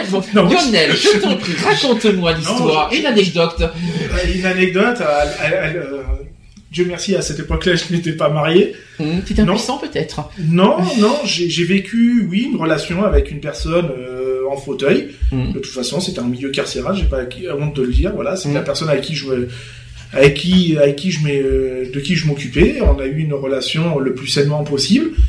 Et donc, oui, on a eu des relations même sexuelles, je veux dire. comme histoire. Hein c'est plutôt mignon comme histoire. Oui, c'est plutôt, mais non, mais c'est plutôt mignon, oui. Euh, voilà. Et en prison, c'est sûr que moi, c'est autre chose. Voilà, c'est pas, c'est pas évident non plus. Donc, euh, on a eu une relation, oui, sexuelle. Et ben, c'est comme je dis, c'est une question d'adaptation, quoi. Je veux dire, mmh. c'est tout. Quoi. Voilà, pour la personne, c'était pas forcément évident au départ, mmh. mais comme je dis, je me suis mis, euh, je vais pas dire, je me suis mis quasiment à son niveau, en bien sûr en lui disant que de toute façon, moi, ça me posait aucun problème et qu'il euh, ne pouvait pas faire certaines choses, et eh ben on s'adapte, quoi. Je veux dire, voilà. Alors, euh, donc comme je vous ai dit, l'assistance sexuelle, ce sont des, des, professionnels qui portent assistance à des personnes ayant un lourd handicap physique pour leur permettre de vivre une relation sexuelle. Ça c'est beau, c'est un beau métier en tout cas. Je, alors honnêtement, je ne savais pas. je l'apprends. Je l'apprends. Euh, t'étais pas au courant, euh, Charles ah, Pareil, j'apprends aussi C'est sûr, ça doit, ça doit faire bizarre qu'une personne vienne et te, euh, oh, voilà quoi, te, te chapote le Charlie Pot et puis voilà quoi. Je veux dire, ça, ça doit faire bizarre au départ quoi. Ah, par contre, j'espère que l'assistance sexuelle n'est pas un voyeur, parce que c'est ça qui m'inquiète. Non, mais je, pense qu'il doit, y, ça doit être vraiment très cadré là-dessus. euh, Je pense qu'il doit y avoir quand même euh, tu dois avoir un sacré, un, un sacré CV, euh, Mm. euh, voilà, où ton, tu dois avoir aussi un casier qui doit être plus que blanc, hein, euh, voilà, et tu dois passer aussi des tests euh, psychologiques, euh, Psychomoteur peut-être aussi. non psychologiques, je parle pour la personne Ah, qui pour la- vient le te faire, professionnel, pour le voilà, professionnel, pour le professionnel, Ah ben oui, c'est sûr. qu'il n'y ait pas de, voilà, de, de, de, de choses malsaines derrière. Donc forcément, c'est un sexologue aussi, quelque part. forcément. C'est obligé. Ok, donc mais la sexualité aussi ne peut se réduire à l'acte sexuel. Il y a de nombreux chemins qui mènent au partage du plaisir sensuel. Ça peut aller de l'amour, du beau, de la tendresse, des marques d'affection, du plaisir d'être ensemble. Il y a aussi des gestes, des baisers, des caresses, un accouplement. Calmez-vous, euh, des, testo des testostérones en direct. Calmez-vous. Je, euh, je, vous, je vous fais pas, je ne vous fais pas un plan, euh, un plan, euh, comment dire, euh, non, bah, ou alors, ou alors, bonjour mesdames, bienvenue dans 3615. je, C'est fini, 36-15. Bienvenue sur. Non, parce que qu'on ne s'imagine voilà, pas quand je fais un. c'est- pour ça qu'au milieu du, du handicap, t'as pas forcément l'acte sexuel, forcément par qui a lieu par une pénétration ou autre. Hmm, Voilà, comme je dis, juste, juste le côté sensuel, c'est ça. le toucher, tout le ça. toucher. Mais c'est encore, c'est encore plus terrible, quoi. Je veux dire, il y a rien de mieux, dans- même pour nous euh, valides. Mhm. Euh, moi, je sais que j'a- j'adore quoi la relation qui n'a lieu que voilà par juste par le toucher, les caresses. Les juste la sensi, la, Les la gestes. sen- voilà les gestes. Mhm. Mais moi ça, mais moi sensation. j'ai pas honte de le dire. Moi, mon homme, quand il me fait un truc comme ça, mais laisse tomber quoi. Tu, tu me fais monter quoi. Ouh, euh, Non, mais je, je, suis quelqu'un de, je suis quelqu'un de très tactile, quoi, je veux dire. Donc moi, euh, forcément, quoi, euh, voilà, ça me. C'est pour ça que je dis, on n'est pas forcément obligé de passer par par le l'acte en lui-même. oui, la pénétration, les Voilà. euh, Voilà. on- non, il faut pas avoir peur Il y a- de Il y a dire. plein d'autres choses, quoi, je veux dire, mais c'est- et, même par des jeux, quoi, Mm. par des jeux sexuels, euh, je veux dire des conneries avec une plume, avec n'importe quoi. Mm. Euh, après, je vais arrêter parce que je vais parler, je vais, je vais partir dans des débats Calme-toi, que, calme-toi. que j'ai vécu. Moi, j'ai eu affaire à des jeux sexuels, quoi. Je veux dire, en, en, en tant que valide et entre valides, quoi. Je veux dire, pour Ça, juste. Entre valides. Ah, entre Bah, valides, hein, oui. Oui, entre valides, euh, à l'époque où j'étais même hétéro, euh, on, faisait ça par des jeux sexuels, pas sadiques, mais juste ce qu'il faut, pas forcément passer par l'acte en lui-même, c'est tout. Et après, euh, c'est vrai que il y a tellement de plaisir. Il y a beaucoup plus de plaisir, si je peux me permettre. Euh, je Puis peux- les mots si sont je peux plus en forts parler. que par les actes. hein, Si je peux en parler, que ce soit par le toucher, les gestes, les baisers, les euh, les caresses, bien sûr, l'accouplement. L'accouplement c'est plus difficile, mais par contre tout ce qui est tout ce qui est euh, même le toucher, même Le le tactile. le partage, C'est voilà tout ce qui est tactile, le partage, c'est très fort. Je je, je ne le cache pas. sensationnel. Personnellement, moi je m'en fous de la pénétration. Moi royal, ça, mais mais tu c'est peux pas t'imaginer, mais c'est c'est- t'en as pas besoin. Mais la, la pénétration, c'est quoi? C'est allez, Mm. je vais, je vais être violent. hein. Mm. C'est quoi? C'est trois minutes de plaisir? Mm.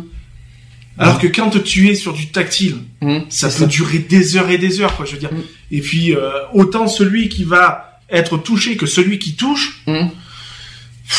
Voilà, quoi. Tu pars sur des, des summums, quoi. Et puis ça crée encore plus une relation encore beaucoup plus saine et beaucoup plus euh, Forte, euh, forte.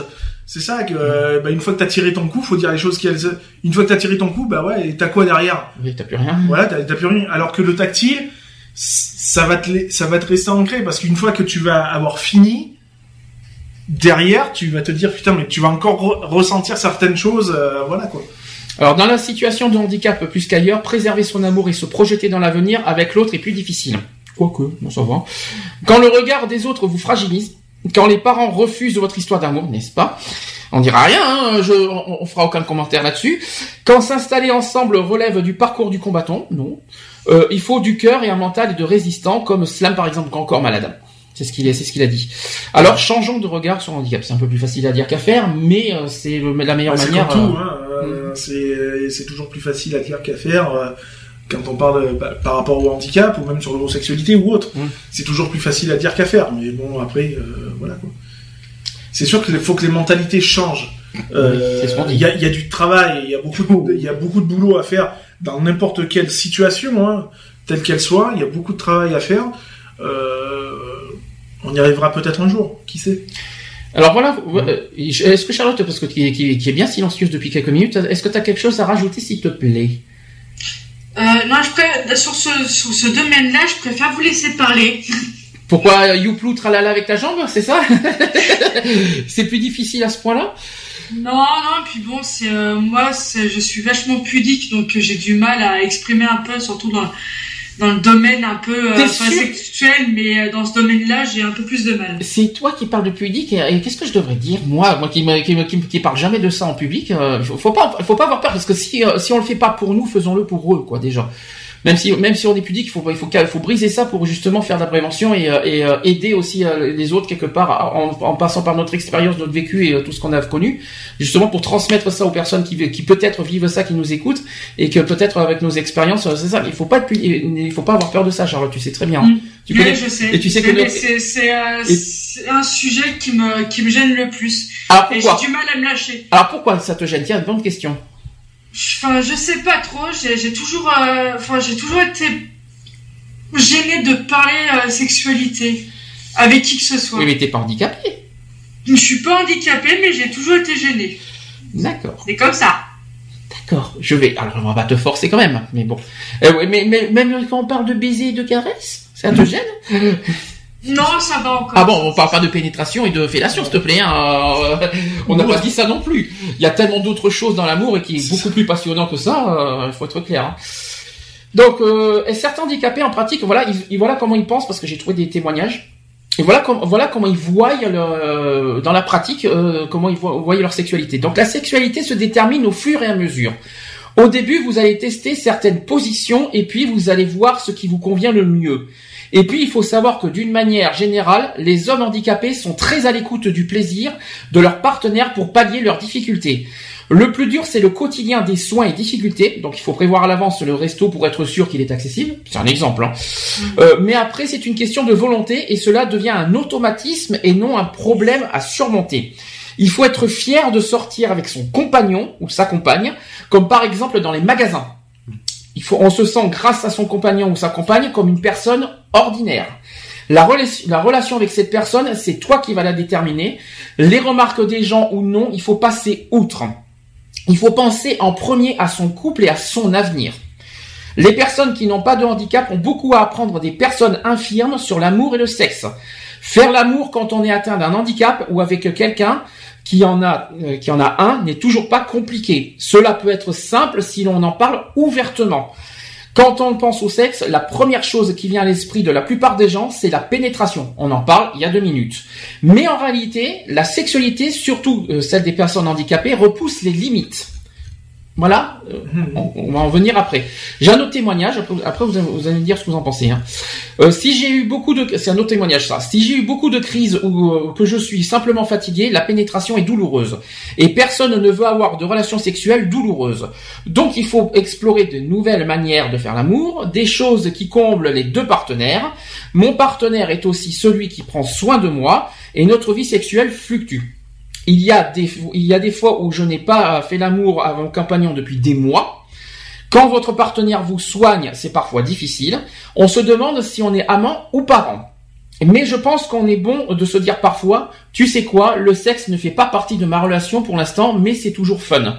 Ce- cela peut encore être épanouissant.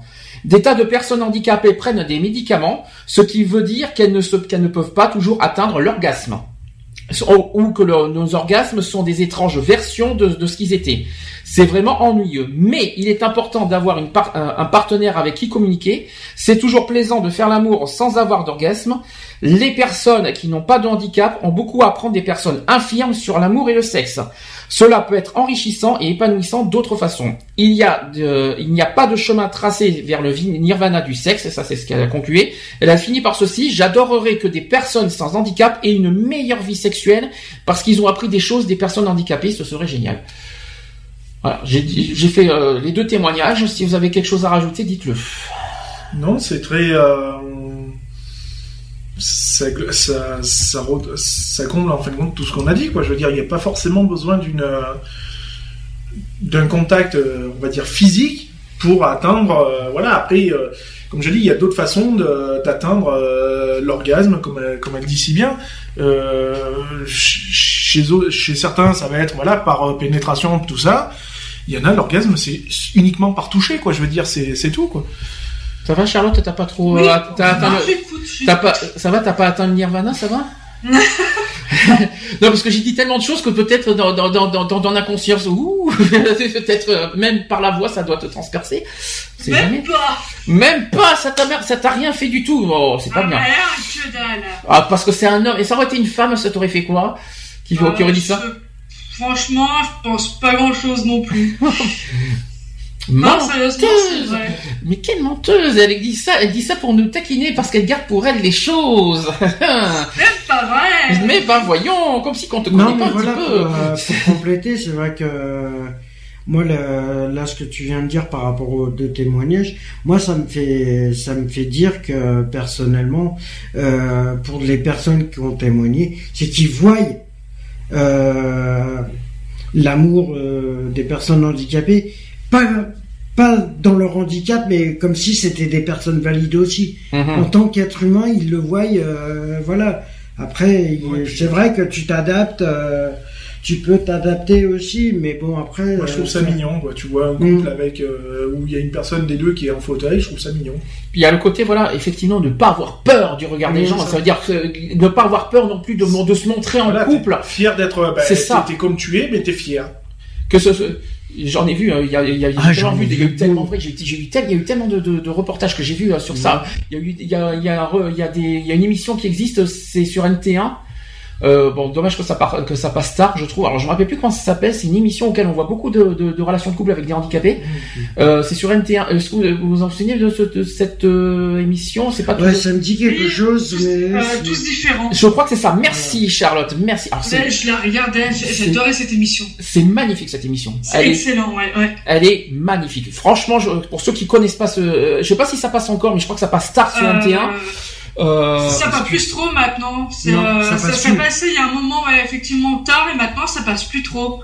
Mais tous différents, ouais, c'est génial. C'était su- Ah, ouais. super. Il y a eu une autre émission qui est passée sur M6 il y a pas très longtemps aussi.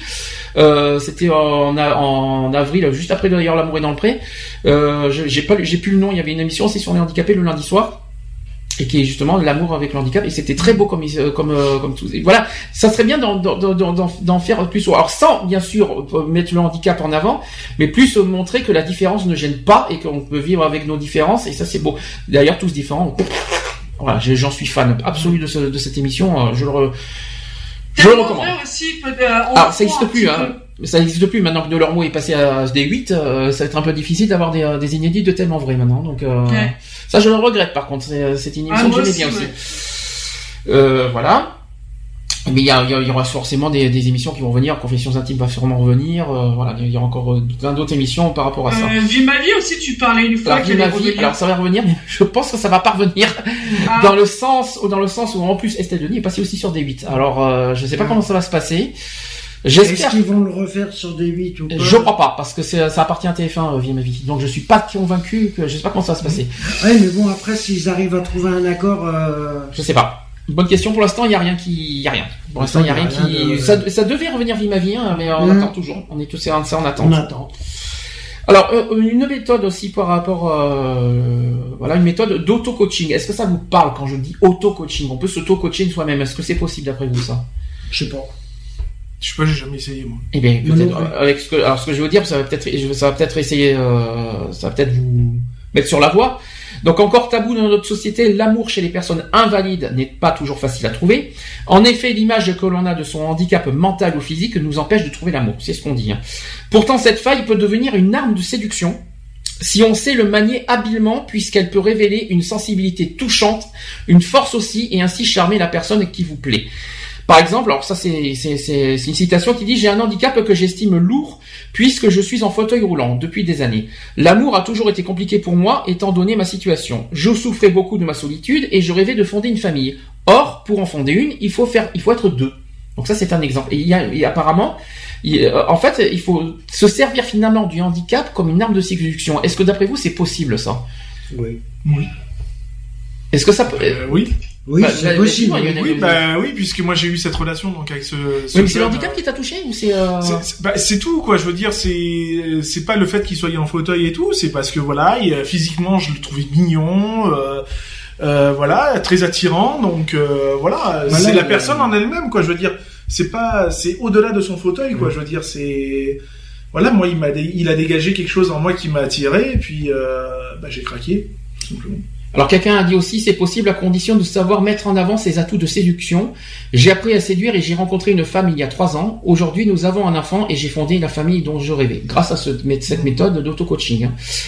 Le cas de Jean-Yves aussi n'est pas anodin. Il a réussi à faire de sa faiblesse une force.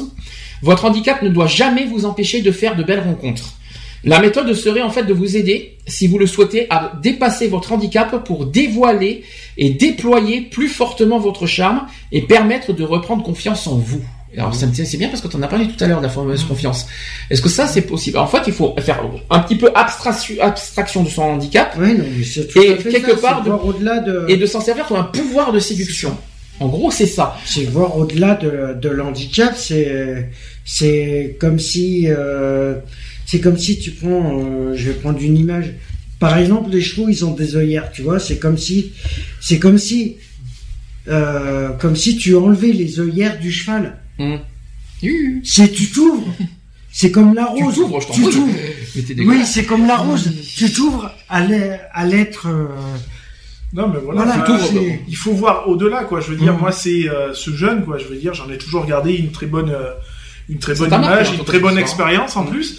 Euh, voilà, quoi. Je veux dire, c'était un petit jeune, euh, très mignon, puis voilà, qui prenait soin de lui malgré euh, malgré son handicap, donc. bien habillé, toujours parfum coquet, tu vois, Mhm. sur lui, parfumé, voilà. Donc tu te dis, cette personne, elle est certes handicapée, mais voilà, c'est lui, quoi. Je veux dire, il, il donne de sa personne, quoi. Je veux dire, il était, voilà, il parlait avec tout le monde. Je veux dire, après, il était souvent rejeté par euh, d'autres personnes, par euh, par rapport à son, son handicap. Mais bon, voilà, quoi. Je veux dire, et moi, c'est euh, moi, c'est lui qui m'a attiré, quoi. Je veux dire, c'est pas son handicap. De Ah, d'accord. moi, c'est vraiment lui, quoi. Je veux dire. euh, En fait, là, en fait, en fait, tu t'es un peu trompé d'auto-coaching. En fait, c'est la personne handicapée qui est, qui est, qui est touchée, qui a, qui, a, qui, a, qui a, en fait, qui a peur que le handicap puisse, on va dire, quelque part, repousser la personne valide. Bien, bien au contraire. Et cette méthode, cette méthode, en fait, c'est par rapport aux personnes Ouais, handicapées, c'est de justement inverser cette tendance. C'est plus facile à dire qu'à faire quand même des fois. hein. Euh, C'est-à-dire, de, en fait, de, de, de, de le briefer quelque part, de, le, de lui reprendre confiance, de, de lui reprendre confiance en lui, et en, euh, pour qu'il se dise que le handicap, au contraire, c'est une force Mm. pour séduire. Maintenant, est-ce que c'est possible? Est-ce que c'est pas, fa- est-ce que ça doit pas être forcément tout le temps évident? C'est pas évident, mais après, euh, voilà, il suffit de, de trouver son, son côté euh, charmeur ou, ou charmeuse, hein, je veux dire. hein. Euh, moi, je sais que sur cette personne-là, euh, un sourire, ça suffit. Quoi. Mm. Voilà, moi, son charme, c'était ça. Quoi. Il avait un sourire à, à faire fondre euh, n'importe tout et n'importe quoi. Quoi, je veux dire. Hein, c'est, moi, il m'a fait craquer là-dessus. Quoi, je veux dire, je me rappellerai toujours de la façon qui, quand je l'ai vu là, enfin, je, je l'ai vu plus d'une fois, mais vraiment là où je me suis vraiment intéressé euh, à lui euh, voilà, je me rappellerai toujours de sa tenue euh, et de la façon qu'il m'a regardé et le, sourire qu'il m'a fait, quoi. Je veux dire. euh, Alors, déjà, si je peux me permettre, aussi attention dans les rencontres dans l'amour, si vous plaît, si sachant que les handicapés sont pas forcément, on va dire, voilà, tellement ils sont à la, recherche d'un amour, il faut faire très attention à qui on rencontre, surtout sur Internet, et ça je le dis tout le temps, surtout que les personnes handicapées, il y en a certains qui qu'on peut abuser de leur faiblesse. Donc, euh, faites, euh, c'est plus facile à dire qu'à faire parce que les handicapés sont pas forcément euh, aptes à, euh, psychologiquement à, à faire attention.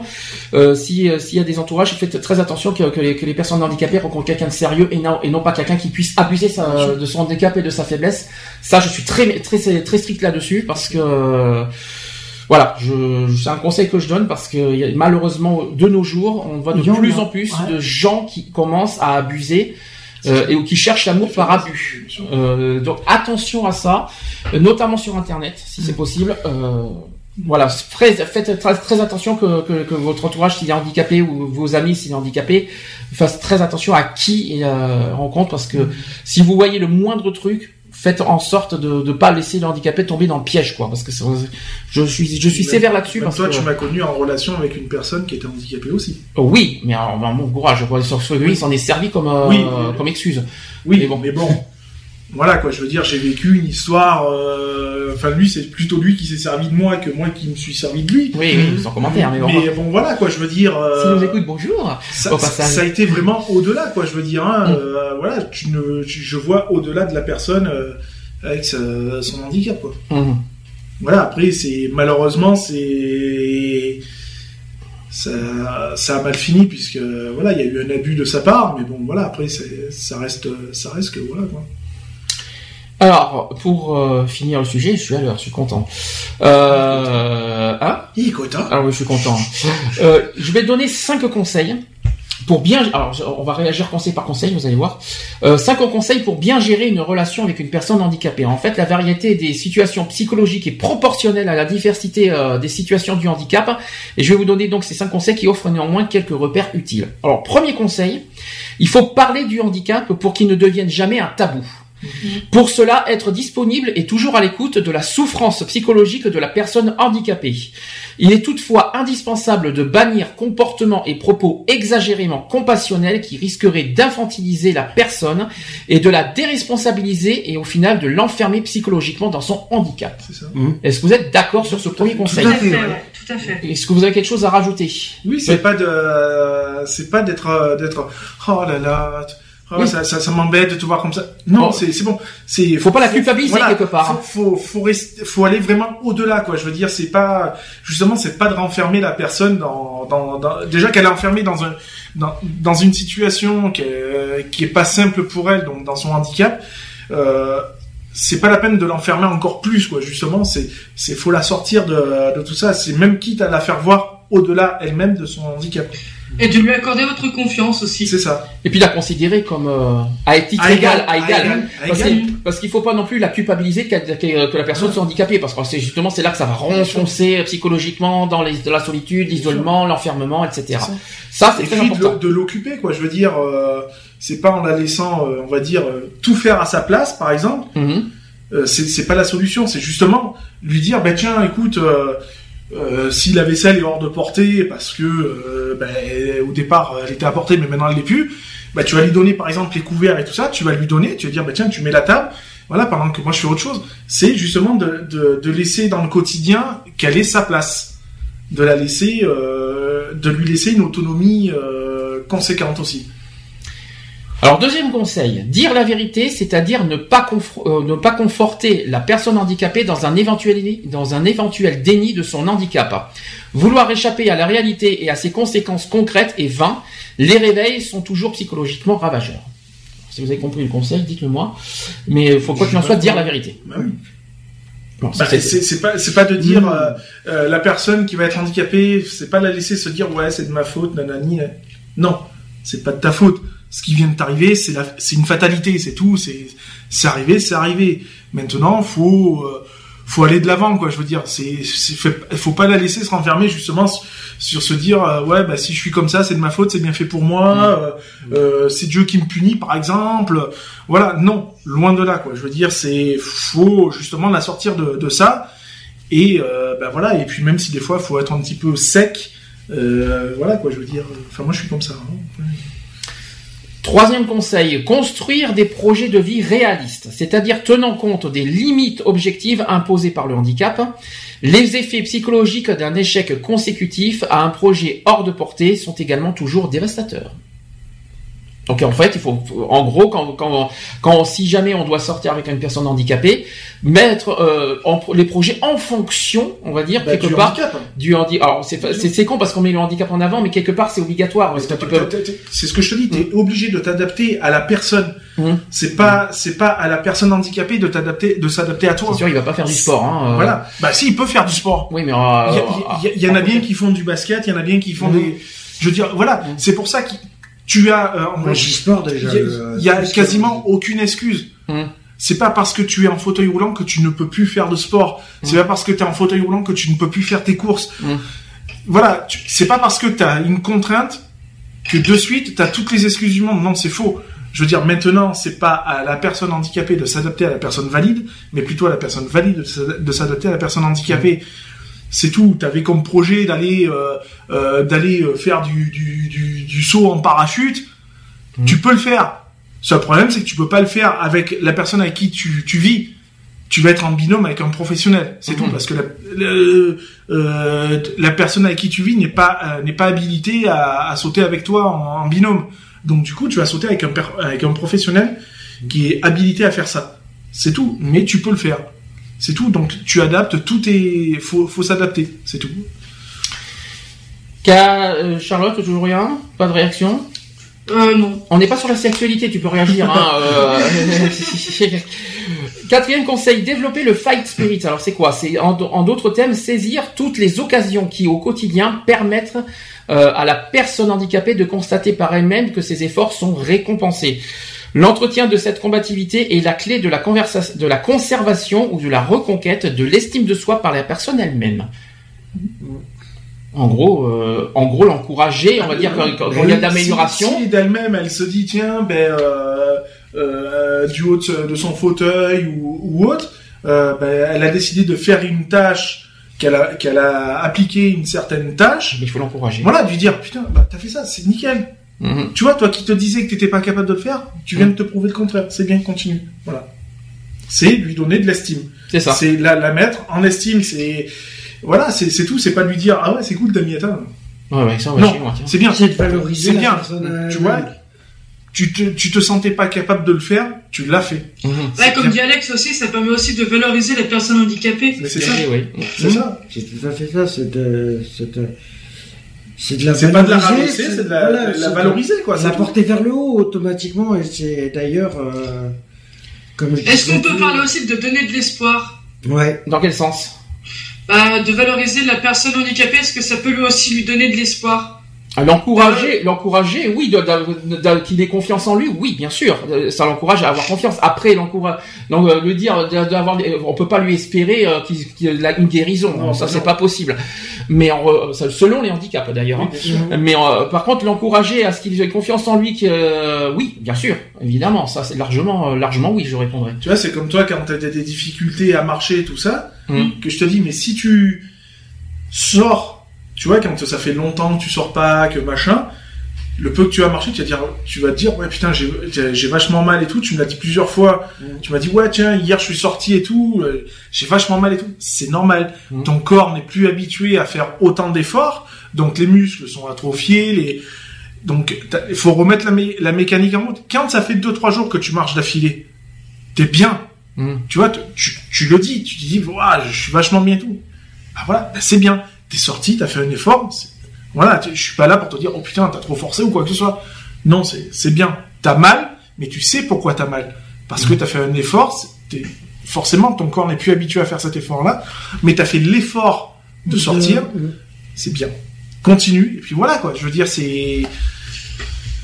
Bon, Moi, je me donne aussi un petit peu, tu vois, de, je, moi, je me m'auto-valorise en me disant ça aussi parce que, bah, moi, par exemple, lundi, avec mon kiné, si tout va bien normalement, euh, je vais commencer à, à poser le pied par terre après deux mois sans pouvoir marcher. Mhm. Et euh, tu vois, moi, j'ai de l'appréhension, donc euh, au lieu de me lamenter sur ma préhension, et ben je me dis, bah ouais, bah là, je vais poser mon pied et tout, bah je vais commencer à pouvoir un petit peu marcher pour la suite et tout, tu vois. J'essaie de me donner du courage, me, me valoriser toute seule. D'accord. C'est un peu ce que j'avais fait aussi quand j'ai fait la montée du Thor. Mais alors là, là, Oui, non, mais- Ouais, là, non, mais là, c'était une euh, souffrance Monter- absolue là. Oui, mais il y a monter et monter. euh, c'est comme je te dis, quand tu fais certaines choses, faut les faire euh, par euh, par palier en fait. Mm. C'est-à-dire que moi demain, euh, avant, euh, j'aurais pu faire une randonnée, euh, monter le Mont Ventoux sans problème. Euh, au jour, à l'heure actuelle, euh, je vais m'y reprendre à deux fois quoi. Ben, je vais je vais y aller progressivement. C'est-à-dire, ben tiens, aujourd'hui, euh, j'ai marché euh, 3 kilomètres. Euh, demain, ben, j'essaierai d'en faire 4 et ainsi de suite. Et puis, et puis voilà quoi. C'est pas de, de se dire ah tiens je vais monter euh, d'un bloc et tout. Non, tu sais très bien que tu vas pas y arriver. Donc euh, faut faire les choses euh, J'ai essayé, mais bon, ça m'a ça m'a coûté un peu cher, mais je l'ai fait. oui, Je l'ai fait, mais oui, je. Donc c'est une satisfaction. Ouais, ouais, toi, qui te, toi qui te serais dit il y a quelques temps en arrière, ouais, jamais de la vie, je, pourrais- je- jamais de la vie je pourrais le faire parce que c'est bien beau de le monter en voiture et tu te dis mais jamais de la vie je pourrais le faire à pied. Hmm. Tu l'as fait. Donc voilà. Bon, il manque un cinquième conseil. Recourir sans, sans, hésitation à des professionnels, psychologues, psychiatres ou psychothérapeutes, notamment lorsque l'interdépendance affective avec la personne handicapée est trop grande. Cette dépendance parasite le plus souvent inconsciemment la construction et le maintien de l'autonomie psychologique de la personne handicapée. Mm. Est-ce que vous êtes d'accord?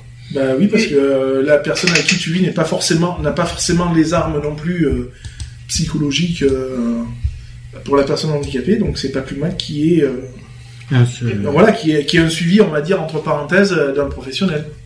Et aussi, à, même pour les deux. aussi à sens inverse, aussi les personnes handicapées qui n'osent pas vraiment forcément parler de ses problèmes à la personne avec qui elle vit. C'est ça, tout à fait. pour, les deux, pour les deux, c'est aussi bien parce que ça permet aussi de garder cette harmonie dans le couple euh, du fait qu'il y ait, euh, ben voilà, euh, une thérapie, on va dire, avec un psychologue pour les deux. C'est une mauvaise idée de pas de pas le partager à son partenaire. Par contre, je trouve. Si on partage pas à son partenaire sa souffrance, à quoi sert le partenaire hmm. Si je peux me permettre? Après si, mais à, ce moment-là, après c'est aussi au partenaire aussi d'aller aussi si émotionnellement parlant il est trop il, est trop affecté entre parenthèses, à lui à lui d'aller aussi euh, consulter mm. pour justement évacuer et peut-être avoir des à, les consulter et qu'on lui donne des armes pour euh, mieux euh, mieux éponger la souffrance de son partenaire et donc de peut-être d'apporter un peu plus de réponse ou de réconfort au lieu de s'effondrer et d'être d'être désarmé euh, contre la souffrance. Quoi, Après, c'est vrai, je, je comprends l'histoire, c'est qu'il faut pas considérer euh, le partenaire comme un souffle-douleur ou comme un psy. C'est ça. C'est son partenaire, c'est pas un psy, c'est pas un médecin. C'est peut-être ça, pas forcément non plus attendre les réponses de son partenaire. C'est ça. Si le personnel, si ton partenaire n'a pas les réponses, euh, il, il, va pas te donner des, des, des fausses indications pour voilà quoi. Mm. Oui, et puis, et puis médicalement parlant, il a peut-être pas forcément, il est pas apte. Et puis il faut, voilà, il faut, faut, faut que chacun ait sa place. C'est-à-dire le partenaire, ça reste ton, ton partenaire, c'est pas ton psy non plus. C'est ça. Oui. Donc, mais par contre, il faut quand même partager avec son partenaire. Euh, sinon, ça sert à rien. Quand ça va pas, faut en parler. C'est pas, c'est pas, c'est pas attendre que euh, que, ce soit le partenaire qui s'en rende compte non plus. Mm. C'est quand ça va pas, bah, c'est comme dans une vie de couple de tout le monde. Euh, quand il y a quelque chose qui va pas, vaut mieux en parler que de laisser le, mal s'installer et, et qu'après ça parte à des que ça prenne une, une envergure euh, destructrice quoi. Voilà, est-ce que vous allez faire une petite conclusion par rapport à tout ce qu'on a dit? Ben on a, en fait, non, on a fait les conclusions. Quoi. Non, je veux dire, voilà, quoi, il faut, faut voir au-delà de, de, du handicap pour, euh, de, pour, les personnes, quoi. Je veux dire, c'est totalement, en plus, c'est valoriser la personne qui est handicapée, parce que quand tu vois au-delà de son fauteuil roulant, quoi, déjà, c'est lui donner, euh, voilà, de lui donner, euh, pas espoir, mais lui donner une valeur, une, valeur, une, une bonne image d'elle-même, mm. Mm. voilà, euh, et pas et pas justement la la, la, la, la conserver dans dans dans cette, dans cette dans une position déjà de faiblesse où elle est déjà quoi. Retrouvez nos vidéos et nos podcasts sur www.equality-podcast.fr.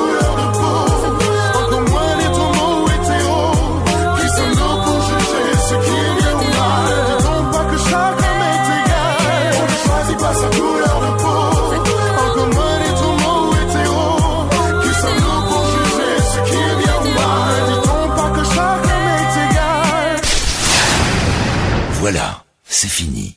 À très bientôt.